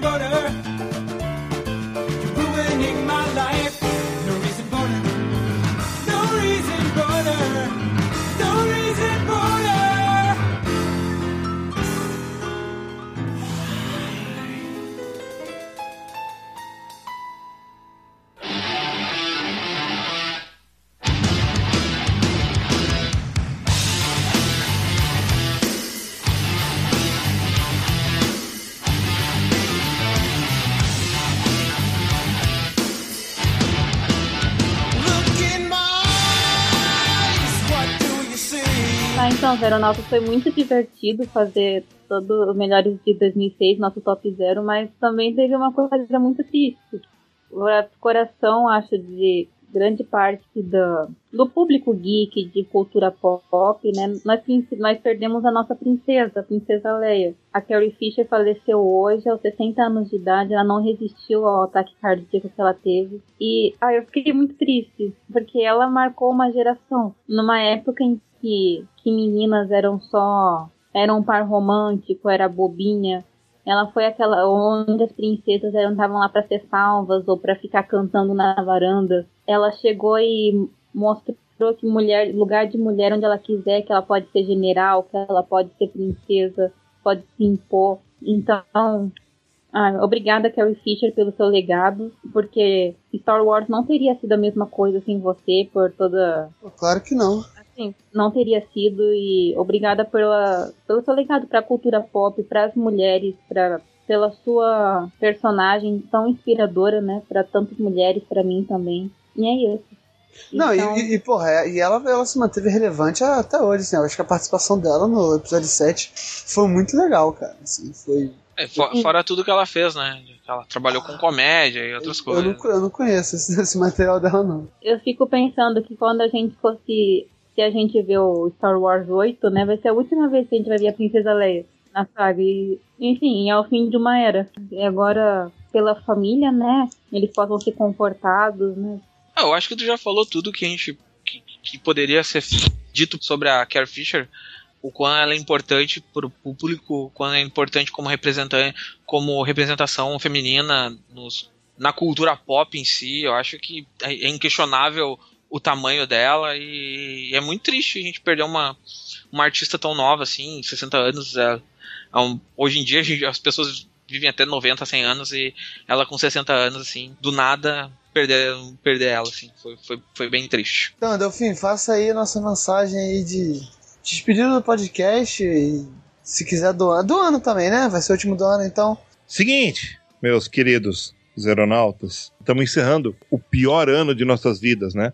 É, eu li na revista Future, é, numa matéria sobre um, sobre um filme que faz 10 anos este ano, que é um filme chamado é, Children of Man, né? Ou Filhos da Esperança, que a gente viveu 2006, 2016 como um negócio chamado Anos Horribilis. É latim para dizer o ano mais horrível. Todo mundo é, tem os seus motivos para pensar isso. Mesmo quem viveu um ano razoável, sabe? Mas ninguém pode dizer assim, nossa, viveu um ano bom assim. Nem, nem, nem o nosso presidente sorveteiro, né? Agora a gente tem um presidente sorveteiro, ó que bonito. Mas a grande verdade é que a gente está deixando esse ano para trás. Vamos considerar que essa temporada está terminando. Oficialmente agora com esse último redação. Ah, as coisas estão caminhando dignamente para o seu final. Tomara que quando vocês ouçam isso não tenha morrido mais ninguém depois da Carrie Fisher. Tomara que ninguém mais tenha feito piadinha na televisão que nem o Jorge Pontual fez. Espero que vocês não tenham visto. Se viram, esqueçam. E o que esperar para 2017, né, meus caros? A gente teve eh, na França o melhor ano para os quadrinhos na história. Aqui no Brasil, a gente teve o maior Artist Alley em um evento que foi na Comic Con Experience. Não é como se as coisas estivessem desesperadoras. É que há um clima no ar de, de tristeza, de desespero, de não sei o que fazer, não sei o que vai acontecer. Mas a esperança é que a gente está deixando toda essa porra para trás. A gente está fazendo de tudo para que todos os assuntos sejam encerrados. E para quem acredita em astrologia, tem gente que diz que 2016 é um ano de fechamento de ciclo tal. Tem gente que é, diz, nah, porque é um ano número 9, né? É como se só tivesse o ano católico para contar, né? O ano judeu não conta, o ano chinês não conta, né? Mas enfim, né? Esquecendo as crendices de lado, todo mundo que eu conheço e acredito que vocês também conheçam muita gente que deve estar pensando assim, tá, tá trabalhando já faz uns meses para 2017, cara. 2016, aquele ano para esquecer. Então, nesse mini editorial, nessa mini despedida, o conselho é: esqueçam o que aconteceu, sabe, de ruim. Não vou nem dizer pra gente ter esperança, porque dizem que a esperança é a pior coisa que saiu da caixa de Pandora, né? Então a gente deixa também a esperança pra lá e a questão é fazer com que esse ano, a fazer de tudo, né, pessoalmente, profissionalmente, para que esse ano seja um ano diametralmente oposto ao ano de 2016. A gente vai carregar uma carga de peso ainda, mas especificamente no Terra Zero, a gente vai ter muitas surpresas visuais, algumas surpresas editoriais já estão pintando por aí, né? A gente não pode contar ainda. Vocês vão ouvir em muito pouco tempo uma nova voz. Então, Dico, em- e, a gente- e nós vamos ter uma nova voz. Não é verdade, Pab, que entre as novidades de 2017 vamos ter uma nova voz no Comic Pod? Meu Deus do céu. Vamos? Não sei. Vamos, não vamos? Ou a gente não pode falar nada sobre isso ainda? Meu Deus, quem é que é? Meu Deus, quem é que é? Quem, quem, quem, quem será? Caralho, ninguém sabe disso, menos o Delfim. Que porra é essa, Delfim? Do que, que você tá falando, cara? Delfim fumou. Porra. Na verdade. Pode ter, edita depois. Tô falando do Vlad, porra. Ah, sim. Ah, não, mas a gente vai ter não outra. fala. Mas não é nova, Ah, não, Cláudio. mas isso aí vai ter, vai ter, vai ter gente nova, mas não tava falando do Vlad. Eu sei, mas, mas eu, eu não vou, eu não quero dar muito spoiler. Ah, tá, tá. Mas ainda é nova, né? O retorno da voz antiga. Ah, mas deixa o pessoal ser enganado. Tem Ah, gente sim. que. Quanto tempo faz que o Vlad não grava um Comic Pod? Um ano, Mas você um tá. Ah. ano, um ano, um ano, um ano Ele- matado. Um ano matado. Uhum, Esse foi, esse foi o. 2016 foi o, o ano sabático dele. isso. Foi, foi o ano que o Kajima mandou em tudo. Enfim, novas vozes, novas emoções, novos programas, quem sabe, né? Isso. Se os padrinhos eh, pagarem em dia suas obrigações do carnê do baú da felicidade. Podemos ter novas, novas perspectivas do, do mundo. Exatamente, podemos ter. Podemos ter até um game show, né, Pab? Isso. Podemos ter vozes femininas dominando um podcast inteiro. Nossa, Quem sabe? quem sabe. Débora, você sabe alguma coisa sobre isso? Eu sei uma coisa ou outra. Uma coisa ou outra, a modéstia a impede de continuar.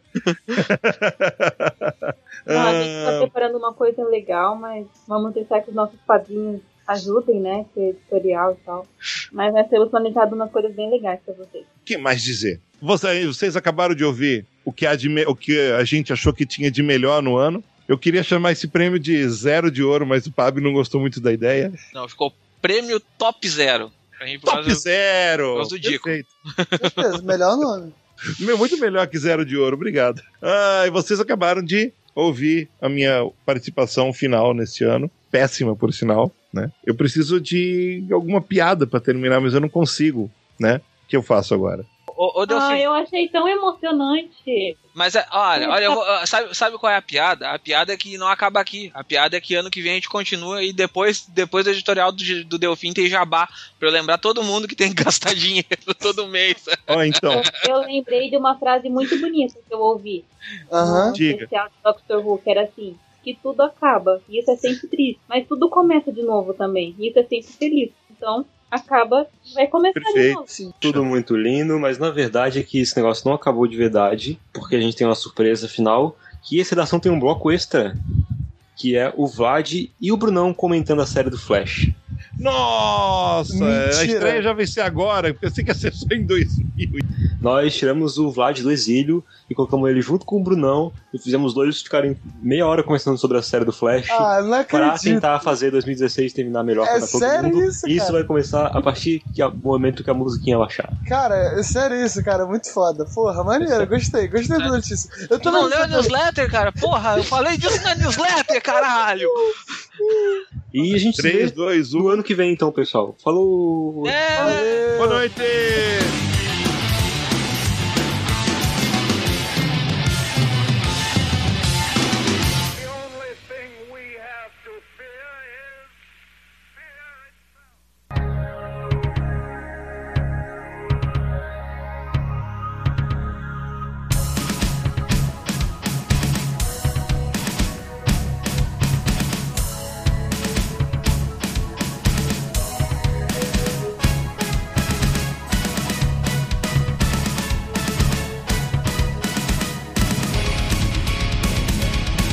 What's up, galera? Aqui é o Vlad falando direto do meu exílio na Força de Aceleração. E eu tô aqui com o Brunão, que pegou uma carona com o Cisco pra me visitar. Olá. É, então, o que, que a gente tá fazendo aqui, Bruno? O que, que eu estou fazendo aqui, aliás? É, O que, que você está fazendo aqui? A gente decidiu fazer um especial comentando a, a segunda temporada do seriado do Flash e chegamos à, à conclusão que eu sou um péssimo host e não daria para apresentar o programa sozinho. Então a gente tem um convidado especial que manja tanto de Flash quanto eu, talvez mais. É, para servir de host no programa, que os ouvintes mais antigos é, já conhecem. Então, bem-vindo, Vlad, e o comando é seu agora. Ah, então vamos lá, sem, sem mais enrolações, né? É, na verdade, sim, a gente vai falar só da, da segunda temporada, apesar da terceira já tá na metade, né? Eu terminei de ver a segunda agora, eu não comecei a ver a terceira ainda. Então é isso, depois de acabar a terceira a gente faz a terceira. Quais foram as principais mudanças é, em relação à primeira temporada? Né? A- assim, tem algumas coisas que alguns personagens que mudaram, né, principalmente o o Harrison Wells da, da primeira temporada, que era o Wellbot Town, o Flash Reverso, né, que morreu. Na segunda temporada ele não está mais, só que tá, né? É, exatamente. O, o Harrison Wells, assim, eu acredito que ele foi um personagem que ele fez um sucesso maior do que o esperado. Assim, o arco dele, obviamente, era para acabar na primeira temporada, porque ele era o Flash Reverso. Até durante a segunda toda e até a terceira, é, é, o- os produtores estão dando um jeito de sempre ter um Wells lá, porque o personagem funciona muito bem. O que chega a ser engraçado, porque não é um personagem dos quadrinhos, não é nada, né? É uma adição da série. É porque o ator é muito bom, né? Ah, sim.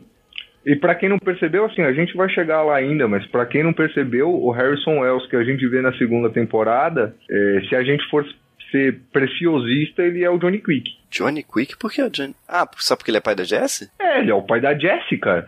Pai da Jessie, não- vem de uma terra lá, meio era de ouro, é o Johnny Quick, cara. Só pode ser ele. É, mas eu acho que eles ainda vão usar o, o Johnny Quick em alguma outra temporada e botar a Jessie de outra terra como filha, enfim. Até porque os velocistas estão acabando, né?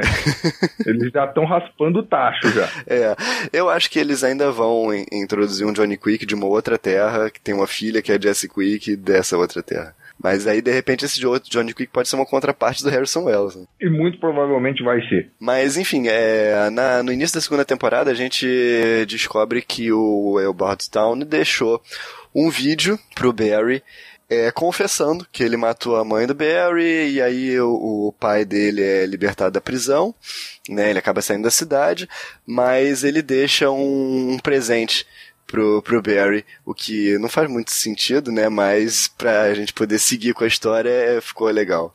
Não, assim, o, o presente pro Barry eu até consigo é, é, racionalizar um sentido aí, porque a gente entende que o Flash tem que ter uma carreira pro Flash Reverso é, vir a existir no futuro, né?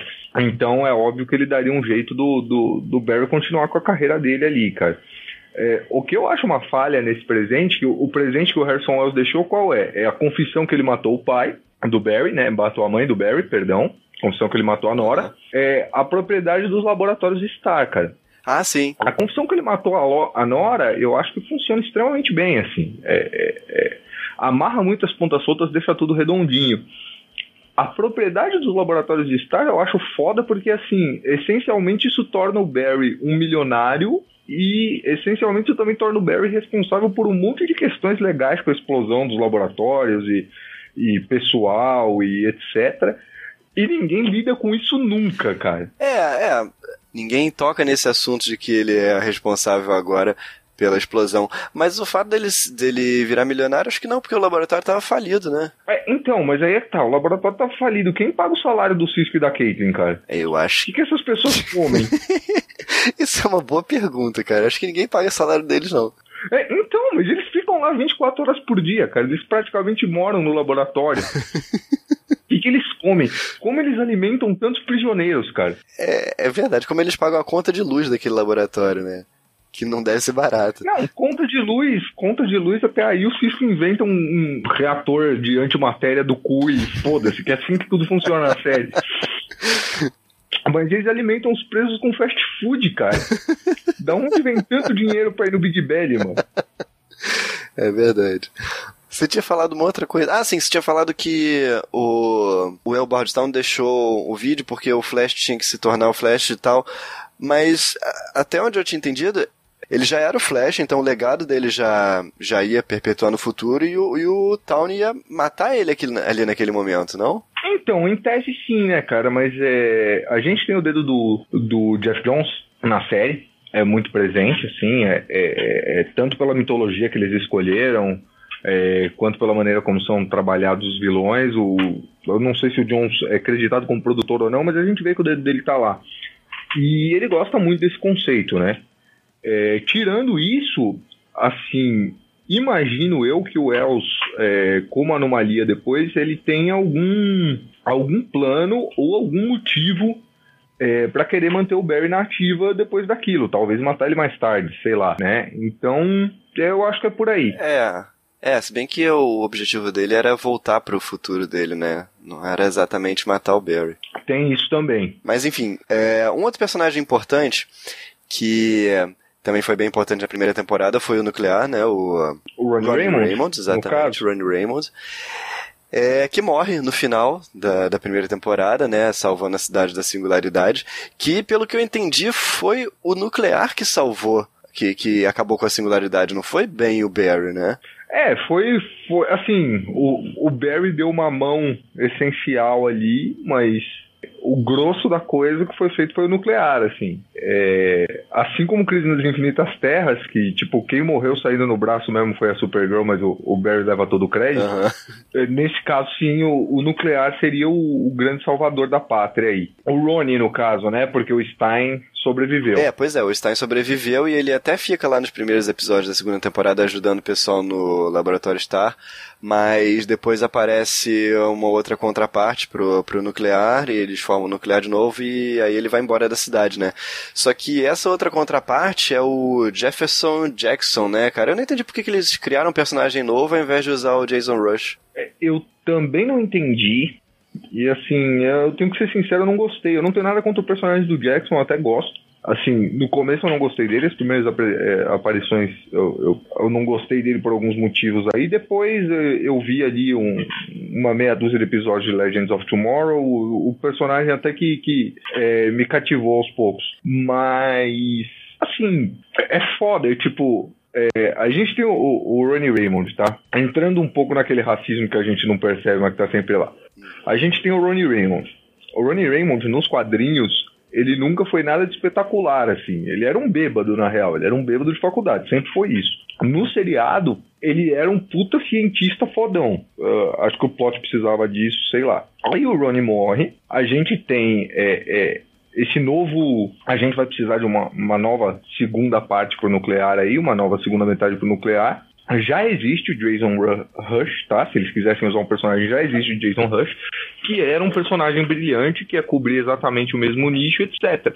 E aí eles escolhem um mecânico brucutu que não existe, cara. É. Por quê? Tá ligado? Qual qual a, a, a lógica disso, velho? É, eu não sei, e, e até se eles fossem usar o Jason Rush depois, tivessem algum plano, mas se tivesse já teria aparecido, né? Pô, já passou. Não, e o pior de tudo é que o Jason Rush apareceu na série, cara. Ele fez um. um- Ele faz uma Hum. ponta, né? é, uma ponta de tipo segundos, assim. Quando estavam procurando o professor Stein, ou quando estavam procurando nuclear lá na primeira temporada, alguma coisa assim, o Jason aparece, assim. Tipo, o ator existe. Eu, É. eu não sei qual é que foi a- o processo de pensamento aí pela, pra escolha do Jackson, mas é. Eu não gostei. É, basicamente, eu não gostei. Apesar de não ter nada contra o personagem em si. No fim das contas, eu acho que eles até é, é, conseguiram fazer um remendo direitinho lá em Legends of Tomorrow, assim. Mas eu preferia que fosse o Jason, É. de longe. É, Uma outra coisa que, que aconteceu também de, de importante foi que no final da primeira temporada a Iris é, descobriu a identidade secreta do, do Barry, né? Todo mundo descobre mais cedo ou mais tarde. E aí ela, na segunda temporada, ela passa a ajudar a equipe Flash lá nos laboratórios Star de vez em quando. É, ela tem o trabalho dela lá no jornal, né? Mas ela tá sempre ajudando também, cobrindo um pouco a falta do, do, do Ronnie, talvez, né? Que aparecia de vez em quando lá também. Olha, eu vou falar pra você que se tem um personagem que evoluiu da, da primeira temporada pra segunda, pelo menos aos meus olhos, é a Iris, cara. Uhum. Tipo, eu achava a Iris na primeira temporada insuportável, cara. Também. O que é uma merda, porque eu gosto bastante da atriz, tá ligado? Aham. Mas a personagem em si, cara, não me descia de jeito nenhum.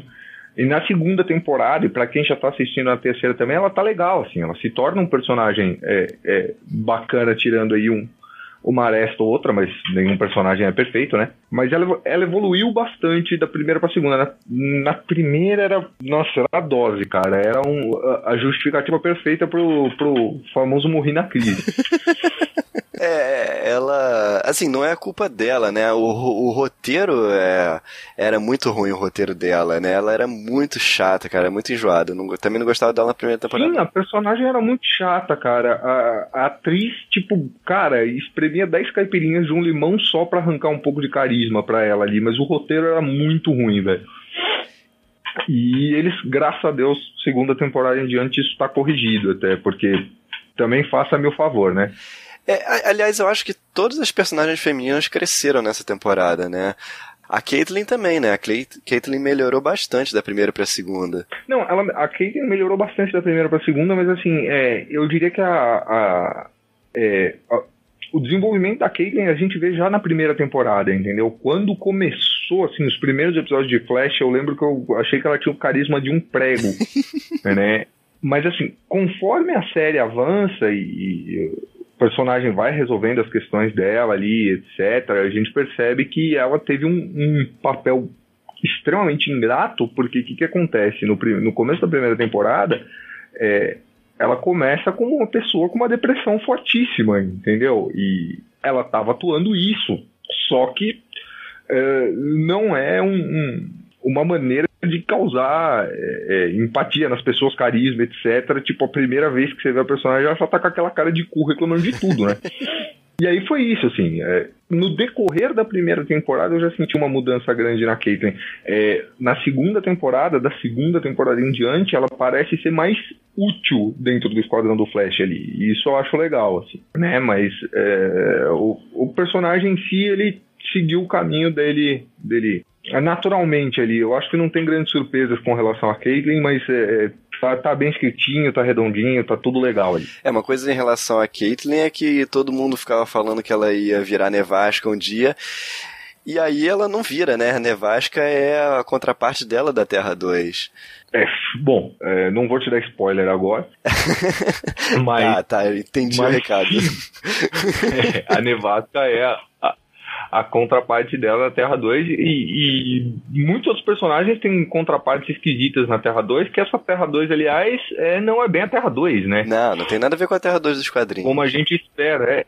É, tem muito mais a ver com, com a Terra. Aliás, assim, é, é, curiosidade aqui. Essa Terra 2 do seriado, ela tem muito mais a ver com a Terra 3 no gibi. Aham. tá? Então rolou uma inversão aí entre Terra 3 e Terra 2. É, mas além de ter muito mais a ver com a Terra 3 no Gibi, ela também é uma terra retrô, ela é uma terra que tem ali uma estética de era de ouro e etc. que, que acontece? É, lá muito antes de sair o Multiversity, assim, é, no fim de 52, nos quadrinhos, é, quando a DC decidiu trazer o multiverso e tal, é, rolou uma divisão, assim, é, em tese, quem escreveria cada terra, antes de Multiversity de fato virar um projeto, né? E a Terra 3 é, era uma das terras que estava sob o guarda-chuva do Jeff Jones. E o que Jeff Jones queria fazer com ela era basicamente ela ser uma versão inversa, não da Terra 1 ou da Terra 0, mas da Terra 2. Tá? Então a Terra 3 ia ser tipo contrapartes malignas da sociedade e da justiça.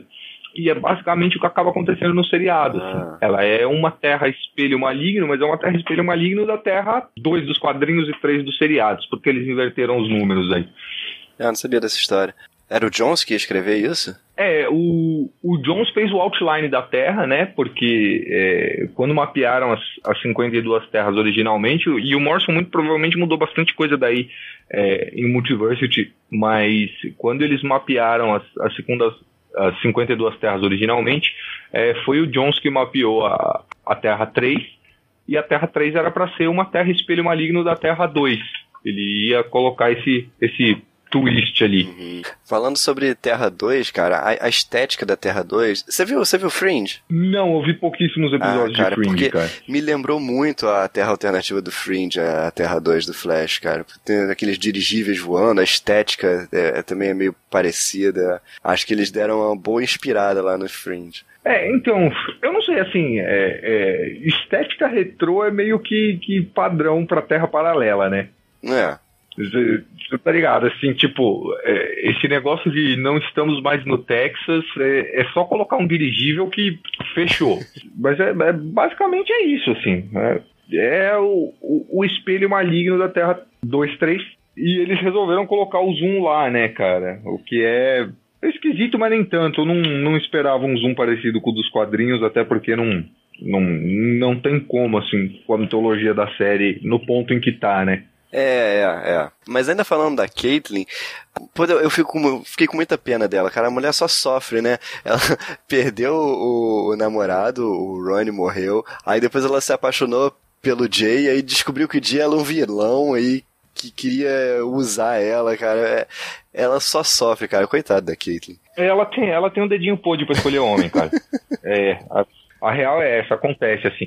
A, a sorte que o, o, o Barry tem no seriado com mulher, a Caitlyn tem com homem, cara. É uma desgraça É isso. verdade. Continuando no, no elenco de apoio, né? A gente tem um desenvolvimento bastante forte do Cisco também, né? Que desenvolve os poderes dele, do de vibro, que abre fendas dimensionais, é, até, tá até jogando rajada de- no vibracional no final da temporada, né?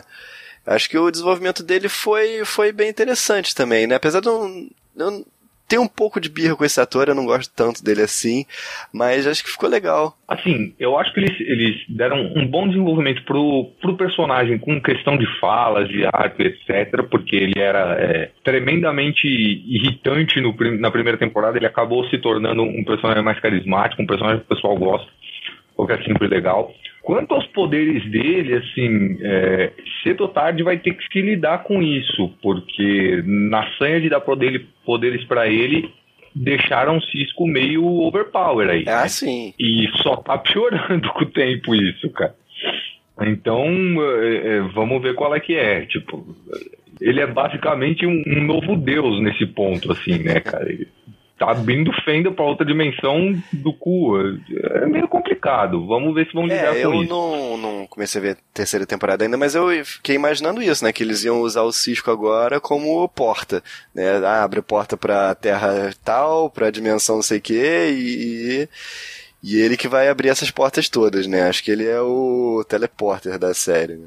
Não, ele é, mas, tipo, venhamos e convenhamos, não é um poder meia-boca qualquer, né, cara? Tipo, O que mais? A gente tem aqui, além desses personagens, tem o, o pai do, do Barry, né, que apareceu muito pouco na primeira temporada, afinal ele estava preso o tempo inteiro, mas depois que ele sai da prisão, eu achei meio sem graça, porque eu queria que ele ficasse ali convivendo com, com o Barry, participando mais da série, mas não, ele pega a mala dele e vai embora, né.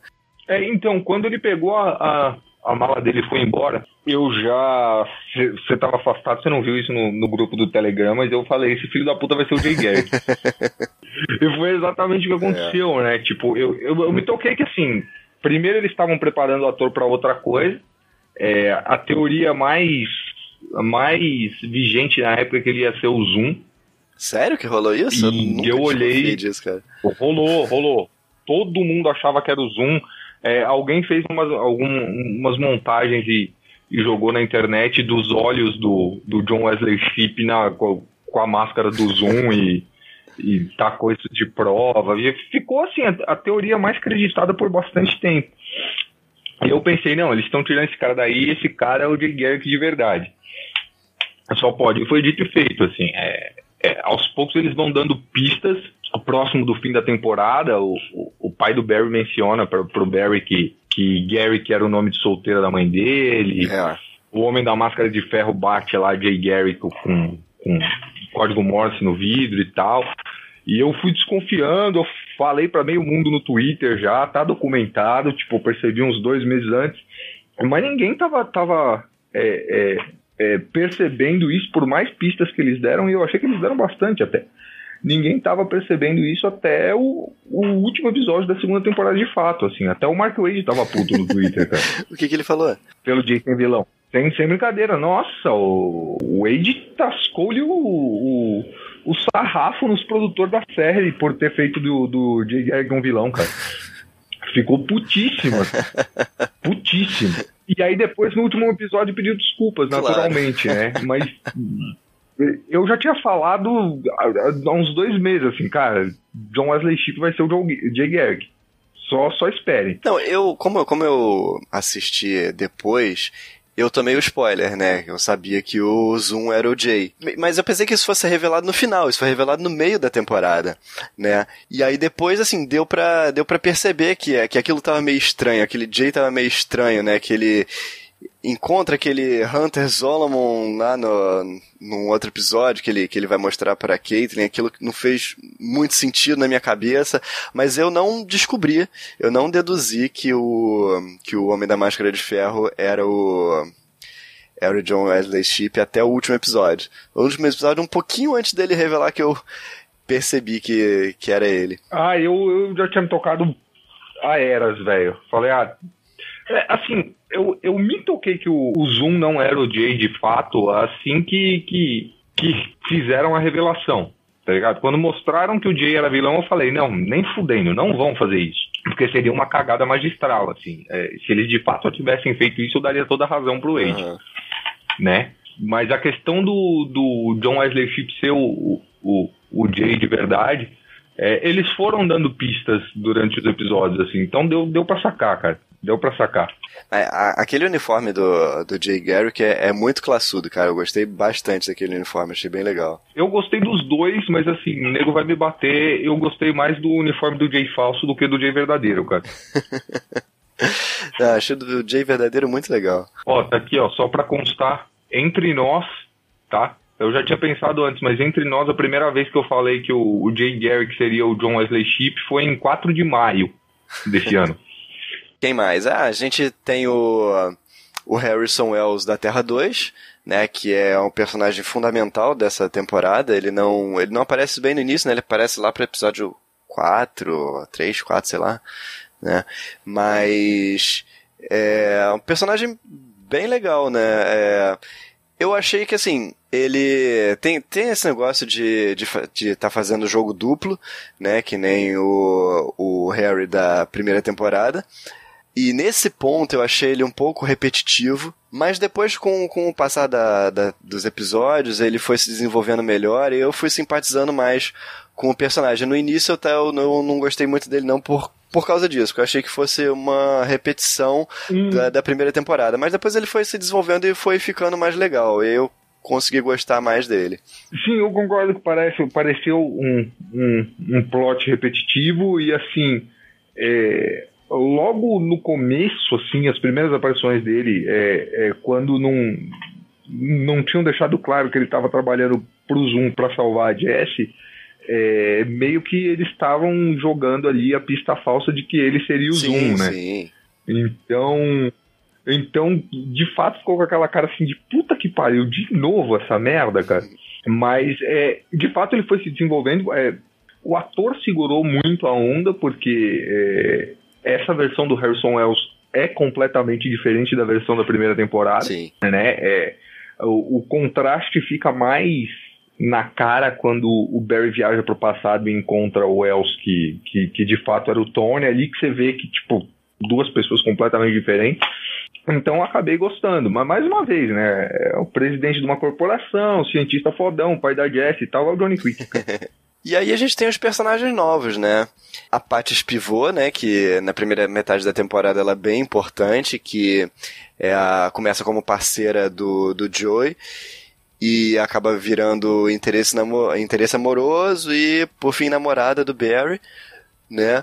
É, que é uma personagem que, eu- cara, eu acho ela, assim, muito parecida com a Iris na primeira temporada, assim, meio irritante. Só que ela, ela é melhor do que a Iris, né? Não, não chega a ser tão irritante quanto, mas eu não gostava muito dela.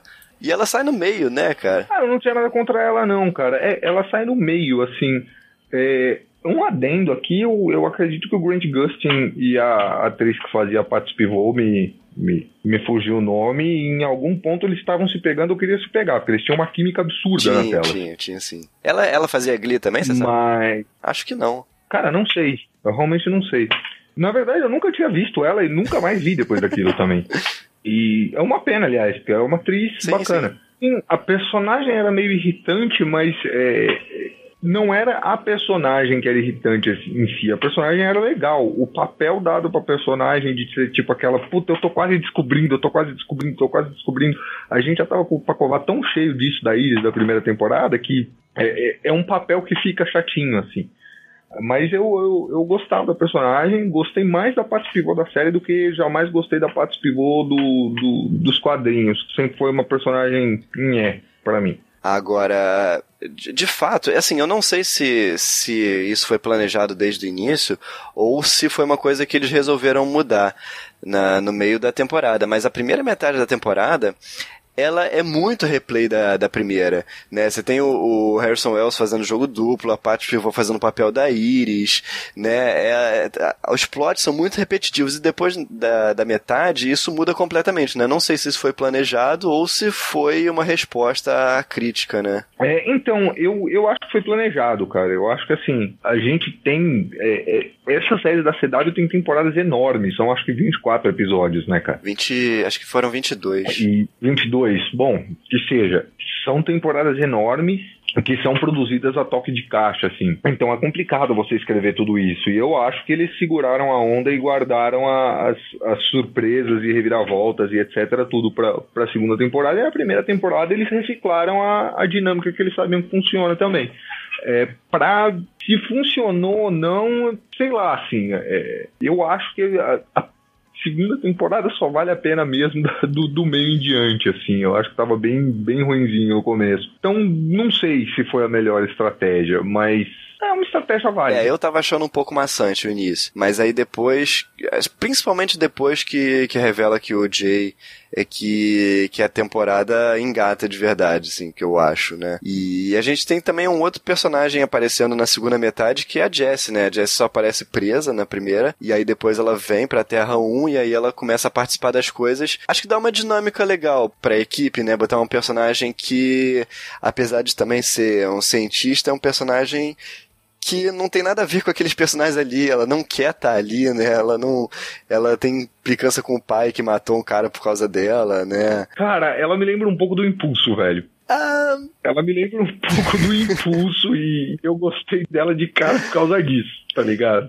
um pouco, um pouco, mas uh, não tanto. É, ela é ali, ela tá, tá ali, tipo, é, é a mais nova da coisa e quer fazer os bagulhos do jeito dela e tá cagando porque o pai acha ou deixa de achar, etc. Eu acho que ela deu uma chacoalhada ali que, que tava necessária, assim. E aí, que mais? Vamos falar do, do Flash, né? Falar do Barry, porque, uh, na verdade, assim, o, o arco do, do Barry nessa temporada, ele não é muito complexo, né? Porque acho que eles resolveram focar mais nos outros personagens e a evolução do Barry mesmo, ela se dá em poucos episódios, né? Tem tem o lance do do namoro dele com, com a Pet, e ela tentando descobrir. O cacete ele toma o cacete do que ele toma do Zoom, exatamente. É, ele indo no passado, né, buscar conselhos com, com o Town. E até. Aí depois pula lá pro final quando ele dá a velocidade dele pro Zoom. Pra, pra salvar a vida do Wally, né? E aí, mais esse finalzinho, depois que ele perde a velocidade, é que eu, eu acho, assim, que, que ele é mais desenvolvido do que no resto da temporada toda. Porque é aí que eles tratam a questão do, do, do trauma que, que ele tem com a mãe, né? Que ele vai lá para a força de aceleração e aí ele consegue lidar com essa situação. Aí ele volta e aí ele, ele muda completamente de. É, ele muda completamente de perspectiva, né? E até a morte do pai dele, e, e aí aquele final que, que pô, eu achei muito legal, cara, porque o quando a, quando a Iris resolve se declarar pra ele, né, ele não quer saber mais de nada, porque aí ele, ele percebeu que não interessa o que ele faça, cara, não interessa é, quão rápido ele se torne, quanto ele tente melhorar as coisas, o mundo sempre cai em cima dele e, e destrói todas as pessoas que ele gosta, então ele, ele resolve fazer o que ele tinha decidido não fazer no final da primeira temporada, que era voltar no tempo e salvar a mãe dele, porque a coisa não, não tinha como ficar pior na cabeça dele, né? Ah, então, é, é, eu não desgostei da atitude, assim. O Kajima, quando a gente estava discutindo, ficou puto, falando do tamanho da, da irresponsabilidade do Barry Allen. Eu, como sou é, um pouquinho mais tiozão, assim, eu cheguei a ler o Barry antes é, da crise, etc. Eu acho que é, é, é bem é bem Barry mesmo, tipo, vamos lá, vamos fazer, vamos resolver. Mas eu tenho que dizer que, assim, é, as consequências disso agora, é, é, entrando um pouco no território da terceira temporada, mas sem spoilers, é, as consequências disso, ou falta de consequências disso, de certa forma, meio que me decepcionaram um pouco. Porque, assim, como alguém conhece o, que conhece o Barry desde sempre, assim, que não tá preso à retratação do, do Jeff Jones ou dos 952, etc., eu vou falar pra você que logo depois que o Barry voltou da, da Força de Aceleração, foi a primeira vez que eu vi o Grant Gustin e eu falei, porra, esse é o Barry Allen, tá ligado? Aquela cena do- dele do cemitério com, com a Iris, cara, foi a primeira vez que eu olhei e falei, porra, é o Barry, cara. Acabou, casou o papel. A caracterização chegou no retrato do gibi, como sempre foi. Mas depois disso ele acaba voltando a ser o mesmo Barry da série de sempre. O que não é um defeito, mas é, para leitores de quadrinhos, principalmente de longa data como eu, acabam se- acaba sendo meio decepcionante, né? Mas essa questão dele ir pra Pit Force, voltar, etc e tal, é, é, é, esse finalzinho do arco da segunda temporada eu achei muitíssimo bem retratado. Gostei pra caramba. Não, é, é eu, eu não achei que foi irresponsabilidade dele, porque ele tentou, sabe? Ele, ele tentou, na primeira temporada ele viu que, que ele não podia fazer aquilo, e aí ele seguiu em frente. Só que ele percebeu que não adiantou nada o, ele, ele ter seguido em frente, ele ter tomado o caminho certo, que as coisas desmoronaram na cabeça dele de novo. Então ele falou: Ah, então eu vou voltar lá e vou tentar começar do zero. Né? Eu acho que o pensamento dele foi esse. Não, e assim, é, é, é um negócio do Barry Allen, entendeu? Ele vê que o bagulho tá errado, ele vai lá e conserta. Isso sempre Aham. foi assim. Então, eu, eu não, não vejo nenhuma grande crise. É que assim, o Barry é um, um- um personagem mais definido pela Era de Prata do que qualquer coisa, né? E na Era de Prata, é, essa questão de viagem no tempo não era um negócio considerado irresponsável como é hoje, assim. Não se falava em efeito borboleta, né? Então, é, eu, eu até entendo por que um, um Barry Allen mais dentro da caracterização clássica dele é, é, incomode o pessoal mais novo, assim, cara. Porque esse pessoal já viu De Volta pro Futuro, já viu Exterminador do Futuro, já viu efeito borboleta em si, já sabe que mexer com o passado fode o Paranauê. Mas o Barry Allen não era assim, cara. O Barry Allen ia pra Idade das Cavernas e socava os manos mesmo, tava nem aí. Pisava na sopa primordial. É, viu? teve uma vez que ele socou o Tony até o século XXV, velho. Mas, mas, mas sobre a retratação da força de aceleração, porque é uma, é uma coisa assim, completamente diferente de tudo que a gente já viu sobre força de aceleração nos quadrinhos, né? Tanto a representação do Wade quanto a dos 952, não? Cara, considerando que, assim, é, o Jones tem um dedo fortíssimo aí na série e que é uma série para um público, é, é, no geral, leigo em relação aos quadrinhos e etc. Eu diria que tá ótimo, deixa assim, não mexe mais não. Tá maravilha, tá ligado? Porque é, se mexer, piora. Ainda mais considerando o Jones, porque o Jones nunca entendeu a coisa. Flash Rebirth, o primeiro é, é, é, mostra isso muito bem, né? Então eu acho que tá ótimo assim. Deixa como tá, maravilha, cara. Assim, cumpriu a função e não ofendeu. Eu Não posso pedir mais do que isso. É, não, assim, pra série eu não achei ruim, não. Mas me incomodou um pouco o fato da força de aceleração ter uma voz, ter uma vontade explicitada, entendeu? Dele conversar com o Barry, né? Assumir a forma das pessoas, conversar com o Barry e tal. Isso me incomodou um pouco. Pareceu que eles transformaram a força de aceleração num deus, né? E o, o que de fato ela nunca foi nos quadrinhos. Era uma, um campo de energia, uma força, enfim, mas não, não era um deus. Não era algo consciente. É- você quer exato, dizer, né? exato. É. É, Não, não, eu entendo e até concordo com isso, mas é, a gente pode extrapolar explicações que não ofendem é, é, a partir do que foi mostrado na série, né? Então, cada um com seu canon pessoal aí, tá bom, mexe mais não. Eu acho que o Barry não vai mais pra força de aceleração tão cedo, então deixa assim. E uma, outra uma outra coisa bastante importante também da temporada foi o arco do Wally, né? Da chegada do Wally, ele, ele se desenvolvendo como personagem, né? Que primeiro ele começa. é, começa, na verdade, com a mãe dele. Com a, com a ex-esposa do, do Joe, chegando na cidade, né, doente lá, quase morrendo e tal, e pra contar pra ele que ela tinha um filho, que ela ia morrer e que tinha que cuidar do filho. E até o, o Wally aparecer e, e aquela coisa meio revoltada, né, de corrida de carro, sei que, e, e aí até ele ir se desenvolvendo e se afeiçoando pro Joe e entrando pra família no, no final da temporada, e a maior prova disso é que ele descobre a identidade do Flash, né. É, o que, que você achou da evolução do Wally? Cara, ah, o Wally, no geral, assim, bom, tirando o elefante da sala, o Wally é preto. Se não gostou disso, foda-se, caguei. Ah, mas É, mas é, enfim. é seguindo os 952, né? É, então, aí é que tá. Aí é que a gente entra um, um- num novelo é, é complicadíssimo, né, cara? Porque é, o óleo dos 952 foi feito para gerar energia com. é, energia não, perdão, gerar energia.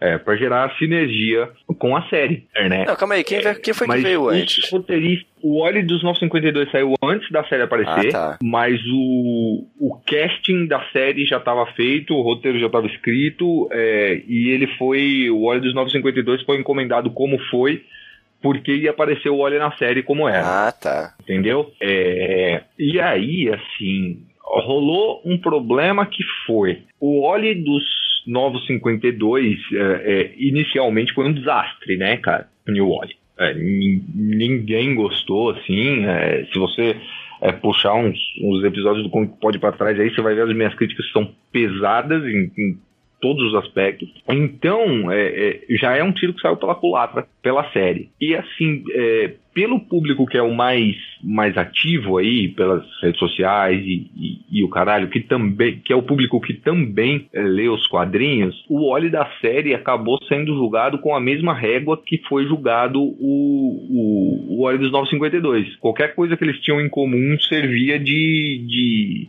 motivo para pichar o óleo da série. Então eu acho que eles acabaram é, é, dando uma acelerada no plot dele, é, em tornar ele mais carismático, etc., justamente para se afastar é, do desastre que foi o óleo dos 952. E o óleo dos 952 também é, foi colocado um pé no freio nele porque viram que não ia dar certo mesmo. Então, no geral, assim. Não gosto da retratação inicial do Oli. Eu acho que assim, os dois primeiros episódios que ele aparece, ele é insuportável. Depois disso, aos poucos, ele vai se tornando de fato o Wally West e ele é muito mais semelhante ao Wally clássico do que ao Wally dos 952, o que, na minha opinião, é ótimo. E eu gosto muito do ator, cara. Eu acho que é, é, diferenças físicas óbvias à parte, eu acho que ele, ele passa muito bem, assim, ele passa a mesma vibe que o, o, o passa nos quadrinhos. Então, no geral, eu gosto. Tenho meus, meus pesares ali, mas no geral eu gosto. É, eu gosto do, do ator também, acho ele. Acho ele bom ator. E assim, se a gente pensar um pouco sobre a fase do. do Pérez e do Marv Wolfman com os Titãs, né? O Wally deles, ele era meio revoltadinho também, né? Era, mas é- era um outro tipo de Sim, revoltadinho, o- né? o tempo era outro, né? O óleo do Wolfman era o. É, pois é, o óleo do Wolfman era o, o, o conservador master, né, cara? Tipo, fodam-se os comunistas, cara. É até engraçado ler hoje. Era, pra quem não lembra, cara, ele, ele- o, o, o Oli do Bart Wolfman ficou absoluto ele putaço quando viu Estrela Vermelha na, na crise das infinitas terras, cara. Porque onde já se viu um comunista no meio dos super-heróis? É, chega a ser É. cômico hoje. Mas assim, é, eu acho, é, a gente tem que levar em conta também, essa caracterização do Oli do Wolfman, ela foi extrapolada pelo Mike Barron. É, o Oli do Mike Barron também era um bem cuzão, etc e tal.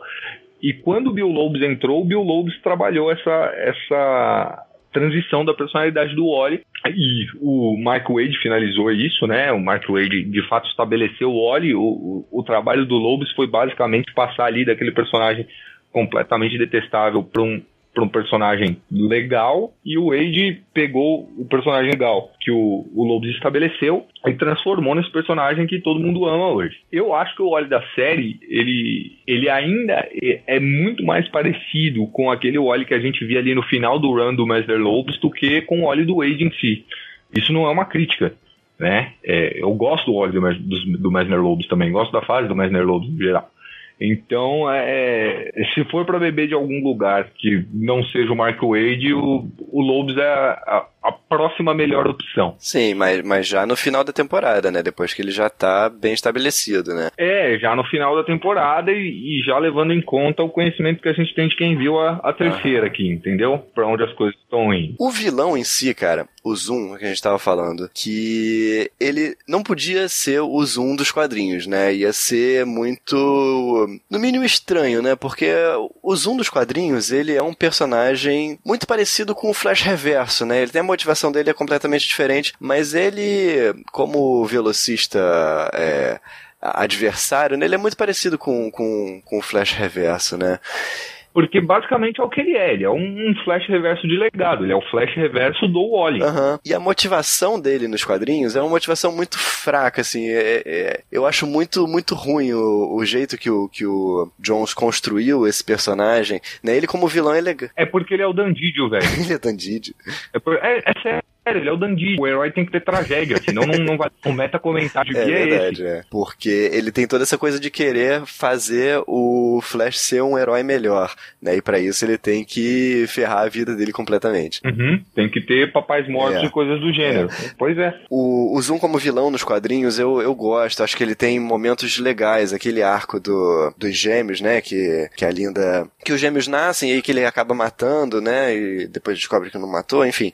Mas aquele arco é muito legal, eu gosto bastante daquele arco. Tem outras passagens boas também, mas a motivação dele nos quadrinhos é, é, é muito fraca.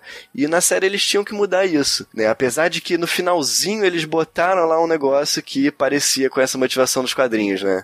Ah, sim, é, eles tentaram ali fazer o malabarismo deles pra ser o, o, o mais fiel possível, e- enquanto usando um personagem completamente diferente. Pra mim não é um problema, né? É, é, teve essa pegadinha do Jay aí que deixou muita gente puta. Eu vi o negócio chegando a metros de distância, então foda-se, sinceramente. Mas, é, no geral, assim, o que eu gostei do Zoom, cara, foi a questão visual, assim. Eu acho que eles saíram do óbvio de fazer um outro flash reverso, usaram aquela máscara fechada, usaram outro ator pra fazer a voz, justamente pra não entregar a identidade. Eu acho que acabou funcionando muito bem. Então, gostei bastante. É, é, eu acho que o Zoom mais do que questão de história, de roteiro, etc., eu acho que é, é, a presença do Zoom visual se impõe bastante, assim, ele acabou sendo um vilão é, que se impõe justamente é, na base da atitude e de ser o, o- Ele parece um vilão, de fato, assim, ele é o Darth Vader do, do seriado do Flash.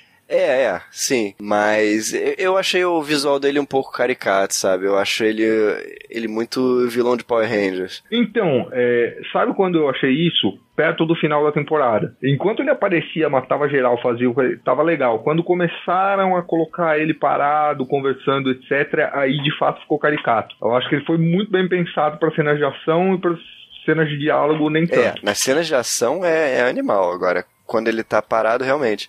Por isso que eu não gostei dele, né? Um pouco do visual dele. Mas. Mas, mas cumpre seu papel, acho, acho ele um, um bom vilão. Só que eles, eles não explicaram muito, né? A questão do Hunter Zolomos ficou meio, meio jogado, né? A, a não ser aquele, aquele episódio que eles mostram a origem, mas eu esperava um desenvolvimento um pouco maior do, do Hunter. Eu também, mas é, quando você, tipo, quando a motivação do vilão é tipo, sou mais louco que o Batman, não tem muito o que explorar também, né, cara? Fica meio foda.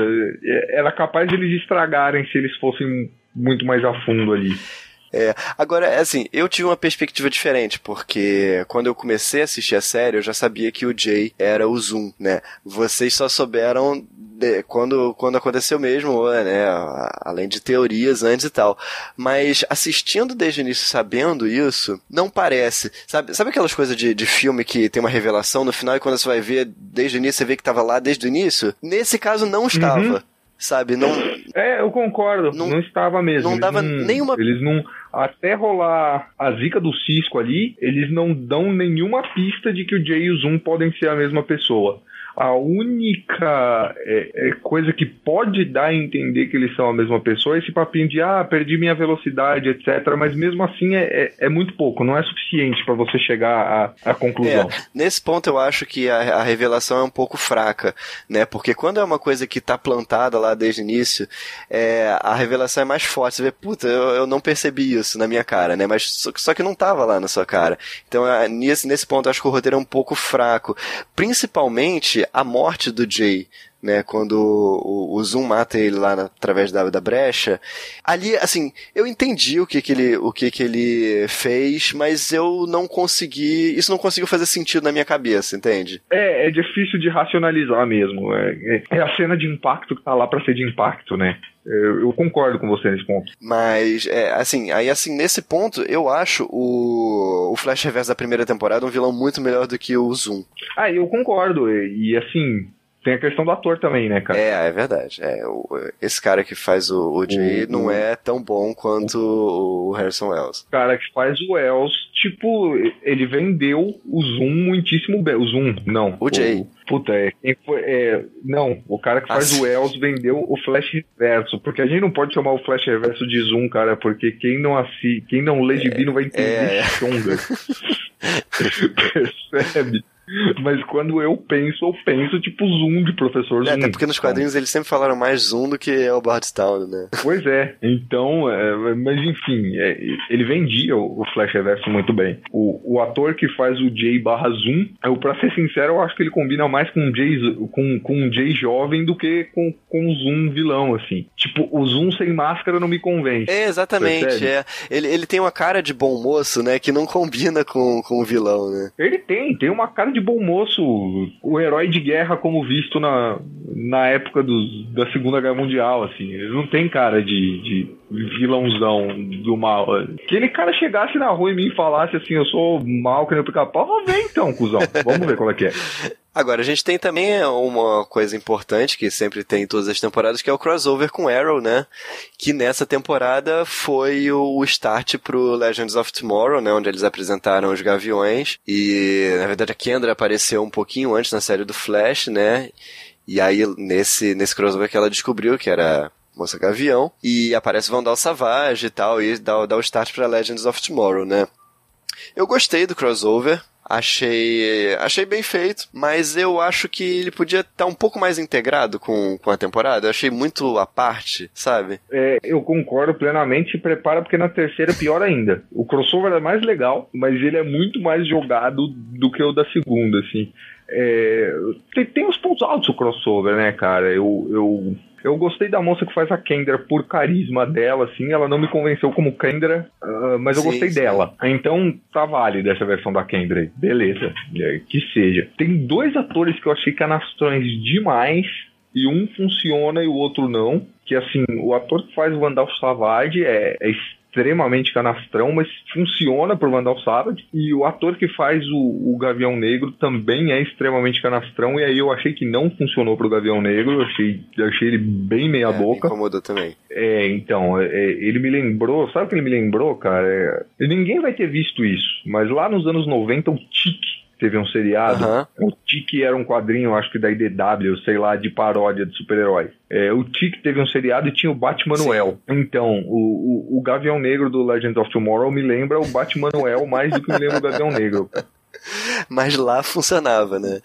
É, lá funcionava porque era humor, né, cara? Porra. Bom, acho que é isso. A gente cobriu as, é, os temas principais, né? Teve, teve, assim, o vilão da semana, né? Que a gente não falou de todos. Acho que alguns que vale a gente destacar são o Capitão Frio e a Patinadora Dourada, que aparecem logo no início, né? Que a Patinadora não apareceu na primeira temporada, ela vem aparecer agora. É, e num episódio mais pra frente, mas também no início, a gente tem uma reunião da galeria numa formação que era o Trapaceiro, o Mago do Tempo e o Capitão Frio, que é um episódio bem legal, gosto muito desse episódio. É, tem o Tartaruga, também, que é um outro vilão dos quadrinhos que acho que foi bem transposto pra, pra TV, né? E o Grodd, o episódio do Grodd é legal também, que ele acaba indo pra Cidade Gorila no final, né? Que é uma outra dimensão que eles mandam ele, né? Bom, é o Grodd, né, cara? É muito difícil fazer um Grodd dar errado, cara. Mesmo se fosse um cara com uma roupa vagabunda de macaco, ainda ia ser da hora, tá ligado? Mas é, eu achei legal esse negócio da Cidade Gorila. Eu fiquei surpreso com o Tartaruga. Assim, é, se você me perguntasse antes dele aparecer na série, tipo, um vilão que não vai dar pra fazer funcionar no, no, no seriado, eu diria o Tartaruga, por N motivos. Inclusive por até no gibi ele ser um Sim. vilão ridículo. E eles fizeram funcionar muito bem. A formação da, da, da galeria aí, cara, eu, eu ainda tô. Tipo, eles estão anunciando isso faz tempo. Mais cedo ou mais tarde, eh, a galeria de vilões vai ser formada no seriado do Flash. É, tudo bem que tem é, Legends of Tomorrow no caminho aí, porque o Onda Térmica ainda tá lá e tal. Ainda tem que se resolver uma questão com, com o Capitão Frio.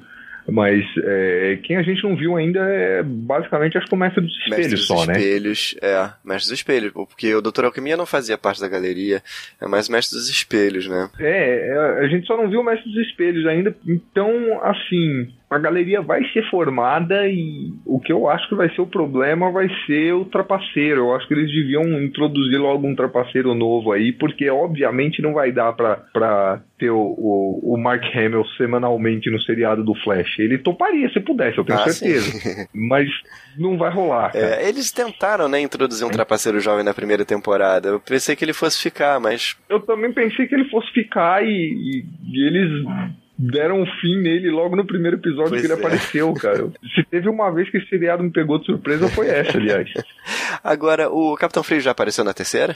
Na terceira, não. Quem apareceu, que a gente falou agora, mas quem apareceu na terceira que não tinha aparecido ainda foi o, o Mestre dos Espelhos. Ah, sim. É porque eu eu eu lembro de ter visto alguma coisa que ele tava com um problema de agenda, o, o, ator que faz o Capitão Frio. É, ele não tá nem em Legends of Tomorrow. É, eu momento, acho que cara. foi por isso, ele tava gravando outra coisa. Tá completamente sumido. Então eu acho que vai demorar um tempo pra ele voltar. Bom, é bom porque eles têm tempo pra planejar a questão da galeria e não fazer É, merda, né? Pois é. Mas além desses vilões, a gente teve uns, uns vilões mais ou menos também, que foi o Poço de Piche, Tubarão Rei, Trajetória. Aliás, a Trajetória, cara, ela não existe nos quadrinhos, eu não lembro dela, né? Existe? Existe. Existe, não tem absolutamente nada a ver com essa versão que aparece no, na série. Quem é ela? É, você, em 52, teve uma corporação infinito formada Sim. pelo Luthor, que é da Onde Saiu Everyman, Sim. inclusive. E a primeira coisa ali, é, anunciando a demissão do Mark Wade, obviamente, a primeira coisa que eles fizeram naquela corporação infinito foi matar uma velocista. Ela apareceu por três quadrinhos,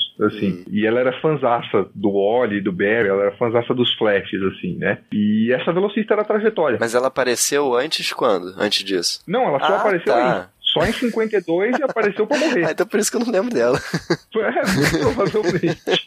Um episódio que eu achei muito bom foi o episódio que o, o Flash volta no tempo pra encontrar o, o About Town e, e aprender como ele podia ficar mais rápido. Esse episódio eu achei muito legal. Sim, CGI tosco à parte, é, é, foi do caralho esse episódio, inclusive pelo susto que a gente toma quando a gente vê o Wells fazendo o Wells, que era Sim, o Tony, né, é, é. Porque, é, é, como o Wells na segunda temporada vai aparecendo aos poucos e etc e tal, é, é gradual, assim, a diferenciação de, é, é, dos dois personagens, assim, do Tony pro, pro Wells de fato. E aí, quando a gente vê o Wells old school no seriado, a gente fala, caralho, mano, era outro cara mesmo, olha só que coisa. Então, achei do caralho. E, assim, é, em questão de atitude do Barry como personagem também, assim, é, é- é o puro suco do Barry Allen Era de Prata, aquele episódio. É. Esse episódio é muito bom também pelo, pelo Wells, obviamente, mas também por- pelos outros personagens, porque eles refazem a caracterização da primeira temporada deles, né? Aí você vê a diferença entre é, e a evolução do- dos personagens, né? Ah, sim, sim. Inclusive aparece o, o Ed. É, aparece o né? Ed. e te- também teve uma consequência, né? Da, a, a volta dele no tempo teve uma consequência que foi colocar o flautista O- né, junto do, do pessoal lá do Laboratório Star. Só que, assim, eu pensei que eles fossem seguir com isso, né? E ele aparecer mais, só que ele nunca mais volta. É, eu também achei, é, mas é, você sabe, quando eu acho que o flautista vai aparecer mais, cara, eu acho que, que como eles estão tentando é, é, reconciliar as poucas cagadas que eles fizeram na série aí, cara, eu acho que o, o flautista vai aparecer meio que como amigão do Oli mais pra frente, cara. É, é, Quando tiver espaço pra é isso. como ele era entendeu? no, nos quadrinhos, né? Na fase do Age, né? Exatamente. Pode ser, pode ser, porque agora eles já estabeleceram que ele tá parceiro da galera lá, né? Pois é, apesar dos poderes dele terem tudo a ver com os poderes, né? A a área de conhecimento, porque o flautista não tem poderes per se, é, terem tudo a ver com o Cisco também, mas isso serve como porta de entrada mais do que qualquer É, outra é. coisa. Eu acho que eles podiam fazer uma parceria legal, o Flautista e o Cisco. O que mais? De, de vilões, tem os vilões da Terra 2, que Terra 2 tem, tem zilhões de vilões, né? Mas acho que alguns que a gente tem que destacar aqui, logo no primeiro. Acho que é no primeiro episódio, né? Que aparece o Esmaga Átomo, Sim, que é um cara da Sociedade da Justiça, né? Ele aparece. achei ele bem feitinho É, até. achei legal, achei que ficou bem legal. E a princípio, antes de eu saber que ele era da Terra 2, eu achei, achei muito desperdício eles terem matado o cara, né? Depois que eu vi que ele era da Terra 2, se eles quiserem usar o da Terra 1, eles podem, né? É, Não, porque ele morre no episódio Ué, também. morre? O, a contraparte dele Morre. É, ele mata a contraparte dele. Ah, não lembro disso. Comecinho Ah, do é? Eu episódio. não lembro disso. Ah, então já é. Uhum. ah, mas tem terra pra caralho por aí, É. só de menos. A doutora Luz ser a Achei uma bosta, já falamos disso, cara. é, cara. Achei uma bosta. Achei uma bosta por, por é, é, dois motivos diferentes. Assim, primeiro, cara, Linda Park não tinha que estar nessa série nesse ponto. Desde tá a primeira temporada que é errado ela aparecer, né? Pois é, cara, o, o, o- Barry Daniels pega na Linda é, é muito incestuoso, cara. É muito Hillbilly, tá ligado? Parece tipo a- aquela família ah, vizinha da avó do Preacher, cara. É muito, eu fico esperando nascer uma criança de um olho só ali, cara. É, tipo o Martin McFly voltando no tempo namorando com a mãe dele, né? É, pois é, é, é, é muito errado, cara. Me incomoda de vera. Tem isso. E segundo, tem uma coisa que eu tenho uma birra com o, o, o, o Flareverse no geral, assim, com a CW, que é a questão da- das mulheres heroínas, velho. E vilãs, ou whatever, tá ligado? Porque, assim, você pega Arrow, eu não assisto Arrow, mas eu vou falar aqui, é, é, ainda pelo meu parco conhecimento de ter visto os crossovers e etc, cara. E, tipo, todos os personagens homens, cara, eles são os o mais próximo dos quadrinhos possíveis, tá ligado? Tipo, o Arqueiro Verde é o Oliver Queen, o Arsenal é o, o Roy Harper, aí a gente pega o, no Flash, tipo, o Flash é o Barrick, o Flash é o Wally, o, o Cisco é o, o Vibe e, e daí em diante, cara. E aí quando vai as mulheres, tipo, pega qualquer mina aí, beleza, tá ligado? Ah, Ricardita, pega essa irmã aí que não existe. Tipo, Canário Negro, pega duas minas que não existem no quadrinho, não tem nada a ver. Qualquer uma pra se meter uma roupa de couro aí tá valendo. Eu já acho, sei lá, desrespeitoso com os personagens em si. E aí você pega a, a- questão da Linda, cara, pra fazer a Doutora Luz, é tipo, ah, japonês é tudo igual. Pega essa coreana pra fazer a chinesa aí, pau no cu, tá ligado? E isso me incomoda pra caralho, velho. Porque, né, convenhamos, cara, não tem nada a ver o cu com as calças, assim. E, e, e com personagens, é, é, se a gente pegar o- a fonte da coisa, a, Doutora Luz e a Linda Parker não tem absolutamente nada a ver uma com a outra além do olho puxado, cara. Então, porra, se manca, né, CW? Não, não, ficou muito ruim mesmo. Mesmo no universo da série, cara, não, não fazia o menor sentido você trazer a Linda Park de volta depois de tudo que aconteceu na primeira temporada. Acho, acho muito ruim. Agora, ela não morreu no final, né? Ou morreu? A, a Linda da Terra 1. Não morreu, Não, não mas ela morreu. some também. Apesar dela. Ela some, ela some. É, ela apareceu de leve, eu não sei se na segunda ou na terceira. Ela apareceu de leve depois ainda na, na redação do jornal que a eles trabalham. Então é, é, elas ainda estão trabalhando Aham. juntas lá. Ah, por falar nisso, outra coisa muito errada foi a Iris pegar o, o chefe dela, né? Ah, não, incomodou, Não. não, velho. Não, Eu achei meio, meio nada a ver, assim. Não, não me incomodou, porque assim, tipo, sei lá, a Iris estava tão, tão perdida ali naquele ponto, tipo, todo mundo precisa de um, peguete rebote quando termina um bagulho ou não sabe qual que é, tá ligado? Todo mundo precisa pegar alguém pra anuviar as ideias, velho. Então, ah, deixa ela, tá valendo. É. E agora, o- outra coisa que me incomodou um pouco foram as versões alternativas do pessoal dos laboratórios Star. O Reverb, a Nevasca, o Morte Nuclear. Caraca, esses vilões era- eram mais Power Rangers do que o, o Zoom, cara. Os vilões foram muito ruinzinhos. Nevasca não me incomodou tanto, cara, porque mesmo no gibi ela é uma vilã farofa, tá ligado? E sempre foi, cara. Mesmo antes de ser a Caitlyn Snow, a, Nevasca original era farofa pra cacete, então beleza, já era o que esperar. É, o resto eu concordo com você, cara. É, eles eles é, exageraram um pouquinho aí no, no tom da coisa. Não chegou a me incomodar muito, mas é, é, é, me incomodou. O Vibe também é um personagem farofa, né? Então, é, até aí o ator também é, então tá valendo. É, não, porque eu, eu achei muito, é. muito cartunesco, sabe? Sim, eu concordo. É, faro, é, é- é isso que eu quero dizer com farofa, assim. Eu acho que, que eles exageraram no É, tom, cara. Eu concordo com você. Ah, sim, tem, tem também o, o irmão do Cisco, né, como ceifador. Tem a, a Canário, que me parece que é um personagem de, de Arrow, mas eu não sei porque eu não vejo Arrow, né, que aparece, aquela Canário que aparece no final. É, então, até onde eu sei, eu também não vejo Arrow, mas até onde eu sei, eu tô relativamente bem informado. Ela é a canário negro do Arrow, mas no Arrow ela morreu, não tem mais canário negro.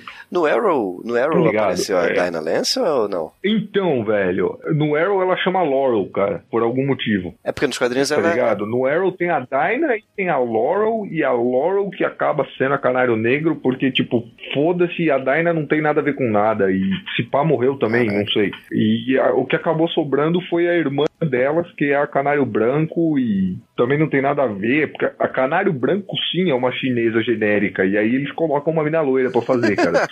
Toma no cu, tá ligado?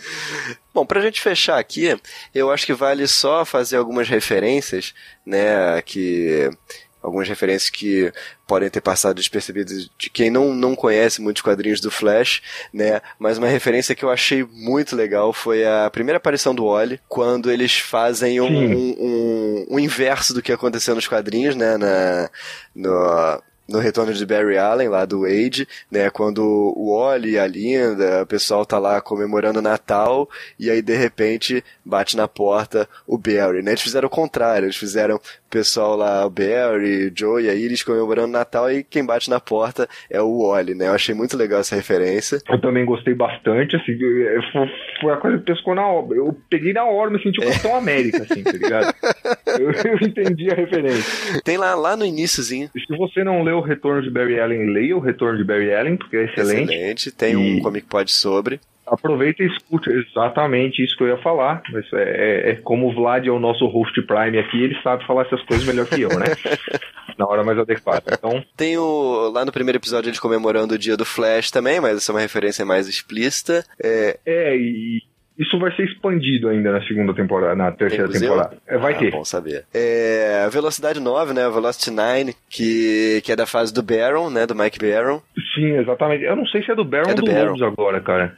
Cristina Alexandrova É era do do Baron. Ainda? Então tá, é do Baron. É, é, é interessante ter sido logo o, o Wells da Terra 3 a, a- desenvolver o negócio, né? O pai da Jessie desenvolvendo maneiras pra super velocidade. Eu tô falando que é o Johnny Quick, cara. Ele só precisa ir pro Nepal aprender a meditar. Só tá faltando isso. É. Não, mas eu agora tô pensando, o Velocity 9 nos quadrinhos ele não tem a ver com a Cristina Alexandrova. Não, a Cristina Alexandrova não era dos russos velocistas lá o- que, que usavam a roupa com a estrela e o caralho? Não, 9 era outra pegada. Puta, pode É aquele Ah, cara que era o marido da Tina Magui. Como é que é o nome dele? Puta, o nome do marido da Tina Magui, aí você, me, quebra as pernas, hein, cara. Mas fácil quebrar, lembrar o nome do Flash que nunca existiu, que era pra ter depois da fita. Mas enfim, era o marido da Tina Magui que, que usava Velocity 9. É, sim, eu, eu, eu confundi dois arcos mesmo. É. Por falar na Tina Magui, né, tem uma outra referência muito legal, mas essa não aos quadrinhos, quando o, o, o Henry Allen e a Tina McGee quase dão uns pega no final lá, porque eles são o Flash, né, o Barry Allen e a Iris do seriado dos anos 90, né? Ela, ela era Tina Maria Não, nos ela anos era 90 Iris, mesmo. não era? Não, ela manteve o papel. A, a moça que fazia a Iris no, no piloto da, da série dos anos 90, todo mundo detestou. Ah, ele pegava a E- Tina McGee no seriado. Ah, tá, é. Exatamente. Eh, Rolava uma, uma, uma sociedade na época. O Barry pegava a Tina McGee no seriado, no seriado e o Wally pegava a Tina McGee no gibisca. é, foi isso mesmo, né? eu tava confundindo. Pô, tem muito tempo que eu não vejo essa série. É, tem muito tempo que qualquer um não vê essa série, cara. Aliás, é bom não ver, né, de novo. Ah, sei lá, tem seus pontos altos até, cara, mas é, é um, é um produto do seu tempo, é tudo É, que eu vou sei, dizer. cara, tem tanto tempo que eu não vejo que eu tenho medo de ver de novo. Mas é um, é um revival desse, desse romance. É, é, é legal porque pela cara dos atores, tipo, você já vê um, oh, você tá aqui. Mas é isso, cara. Mais alguma coisa a comentar que a gente não falou? Relevante, eu acho que não, cara. Acho que fechamos a coisa bem. No, no geral, assim, você achou melhor ou pior do que a primeira temporada? Ah, cara, eu gostei mais da primeira temporada. É, eu achei que o final da segunda foi muito bacana, mas é, eu acho que ela se arrastou demais no começo. Então, é, o saldo pra mim, o saldo da primeira temporada é mais positivo. É, eu, eu concordo também. Acho que principalmente pelo vilão. Acho que o vilão da primeira temporada era muito mais interessante do que o Zoom, né? Acho o Zoom um vilão pouco profundo, com pouca profundidade, né? Mas, é, no geral, acho a primeira temporada melhor, mas a segunda tem umas partes bem legais, né? Principalmente esse finalzinho é, é- é muito bom, mas a primeira temporada ainda ganha. Agora, tem uma coisa que eles melhoraram da primeira temporada, que até teve um pouco no início da segunda, mas depois eles se mancaram, que é aquela parada, cara, que me irritava muito na primeira temporada, que quase todos os episódios era isso. O, o Barry tinha que fazer alguma coisa, aí ele não conseguia, aí ele, aí ele ficava falando que ele não ia conseguir, porque não sei o que, e aí alguém dava uma motivada dele, passar, é, fazia uma palestra motivacional com ele, e aí ele conseguia, sabe? É, eu tô ligado. Rolava um, um, um pep talk, É. né? O Barry precisava de técnica, cara. É, isso era irritante demais na primeira temporada. E na segunda eles deram, pa- passaram um É, pano eles aí, deram uma maneirada. Ainda É. tem, mas tem pouco. Assim, era irritante é, é, é, pelo nível de farofa da coisa, é, e, e era irritante porque fazia o Barry parecer extremamente amador, né, É. cara? Porra, principalmente como alguém que é, é, leu o Wally pela maior parte da vida, mas que foi introduzido ao Flash ainda pelo Barry e tal, cara. Eu não gosto de ver o Barry como amador. O Barry é o tiozão profissa, velho. É. Entendeu? Então, é, mas é, esse é um aspecto que tá indo. é, na segunda temporada eles já desenvolvem, na terceira tá sendo melhor desenvolvido também, do, do Barry é, achando a competência dele ali e, e assumindo o papel dele melhor. Então, eu, eu não sei dizer se foi necessário de fato na primeira temporada, eu diria que não, mas pessoas podem discordar de mim. É, mas de fato eu acho que a, a segunda temporada melhorou bastante esse aspecto, sim. Vamos ver, vamos ver a terceira temporada agora. Eu vou assistir Legends of Tomorrow primeiro, depois eu vou assistir a terceira temporada e aí a gente faz outra análise. É, eu, eu não assisti a, o- a primeira temporada inteira de Legends of Tomorrow até agora, cara. Falta três episódios e eu não vi até hoje. Quando rolou o crossover desse ano, eu não conheço a metade do cast já, cara. Mas é isso. Valeu? Valeu, velho. Algumas últimas palavras? Não, não, fechou. Por mim, fechou. Eu não tenho mais dado últimas palavras no Podcast. eu chego, cago regra e vou embora.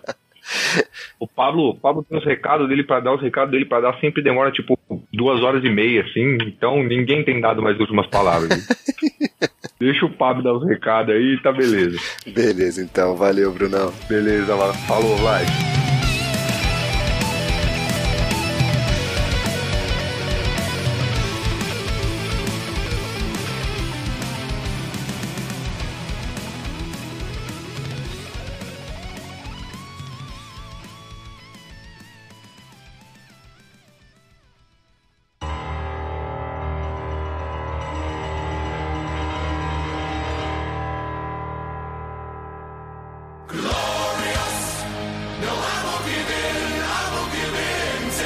Então, galera, depois desse lindo programa Flash que o Brunão e o Vlad apresentaram, ah, a gente vai para os recadinhos da paróquia que são acesse a Terra Zero, www.terrazero.com.br, nas redes sociais, aquela coisa, arroba comicpod, arroba terra, terra underline zero, no Twitter, facebook.com barra terra 00 numeral, manda e-mail para nós no contato arroba terra zero terra zero o zero numeral assim terra e o zerinho do numeral .com.br nos apoiem no Padrim, vocês já sabem. Rapidinho, entrem lá, vejam a nossa, a nossa, o nosso projeto em www.padrim.com.br barra Terra Zero. E aí vocês vejam lá as possibilidades de apoio.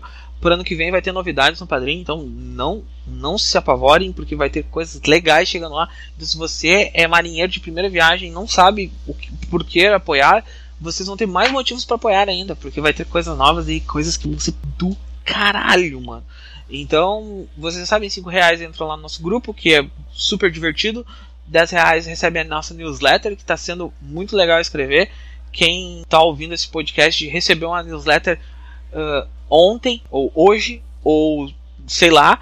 Tinha novidades lá, um pouco das novidades de 2017 que vai rolar. Então, se vocês quiserem essa newsletter, corre lá e apoia a gente que eu mando para vocês.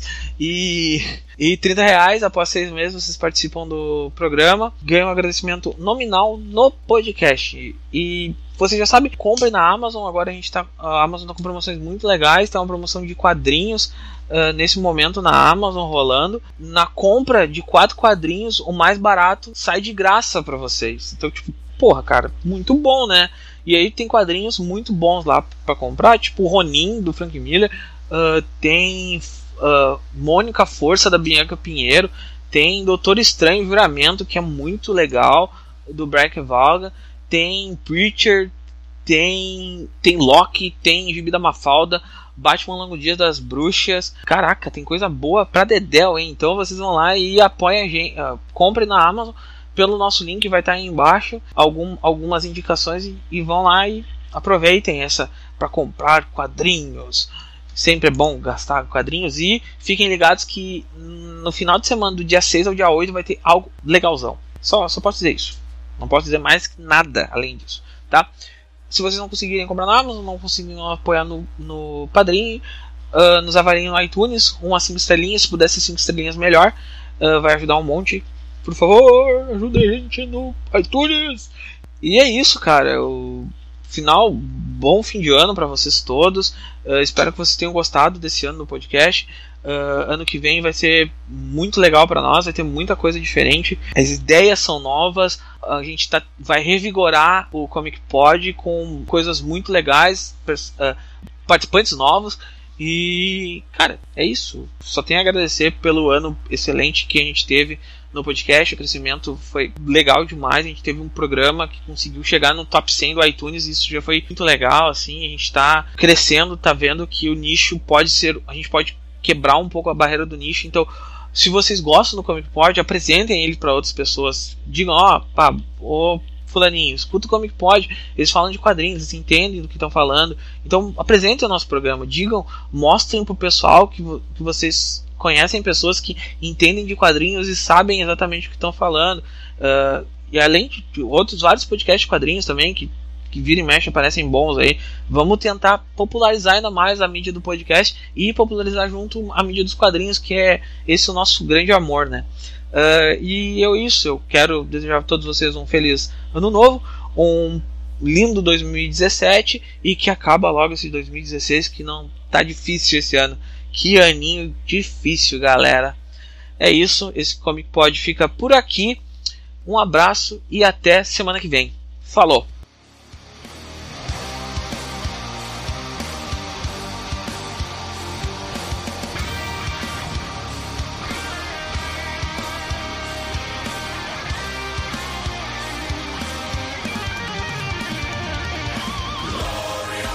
E esse Comic Pod acontece graças ao apoio dos padrinhos do e madrinhas do Comic Pod do Terra Zero, que são muito especiais para nós. Nós estamos atualmente com 48 padrinhos uh, que nos ajudam uh, mensalmente. E mais, é, esse agradecimento é especial para as pessoas da categoria de 30 reais, que logo logo vão aparecer aí, vocês vão conhecer, que é o Luiz Alberto, você já conhece, claro. o Gabriel Felipe, a Paula Elias, o Igor Tavares, o Juliano Souza, o João Paulo Rank de Faria, o Saldanha, o Senna, o Bruno Batilana, o Sami Newton Amorim, o Viking Cuiabano e o Augusto Oliveira. Muito obrigado a todos vocês e a todos os nossos outros padrinhos e madrinhas. Falou!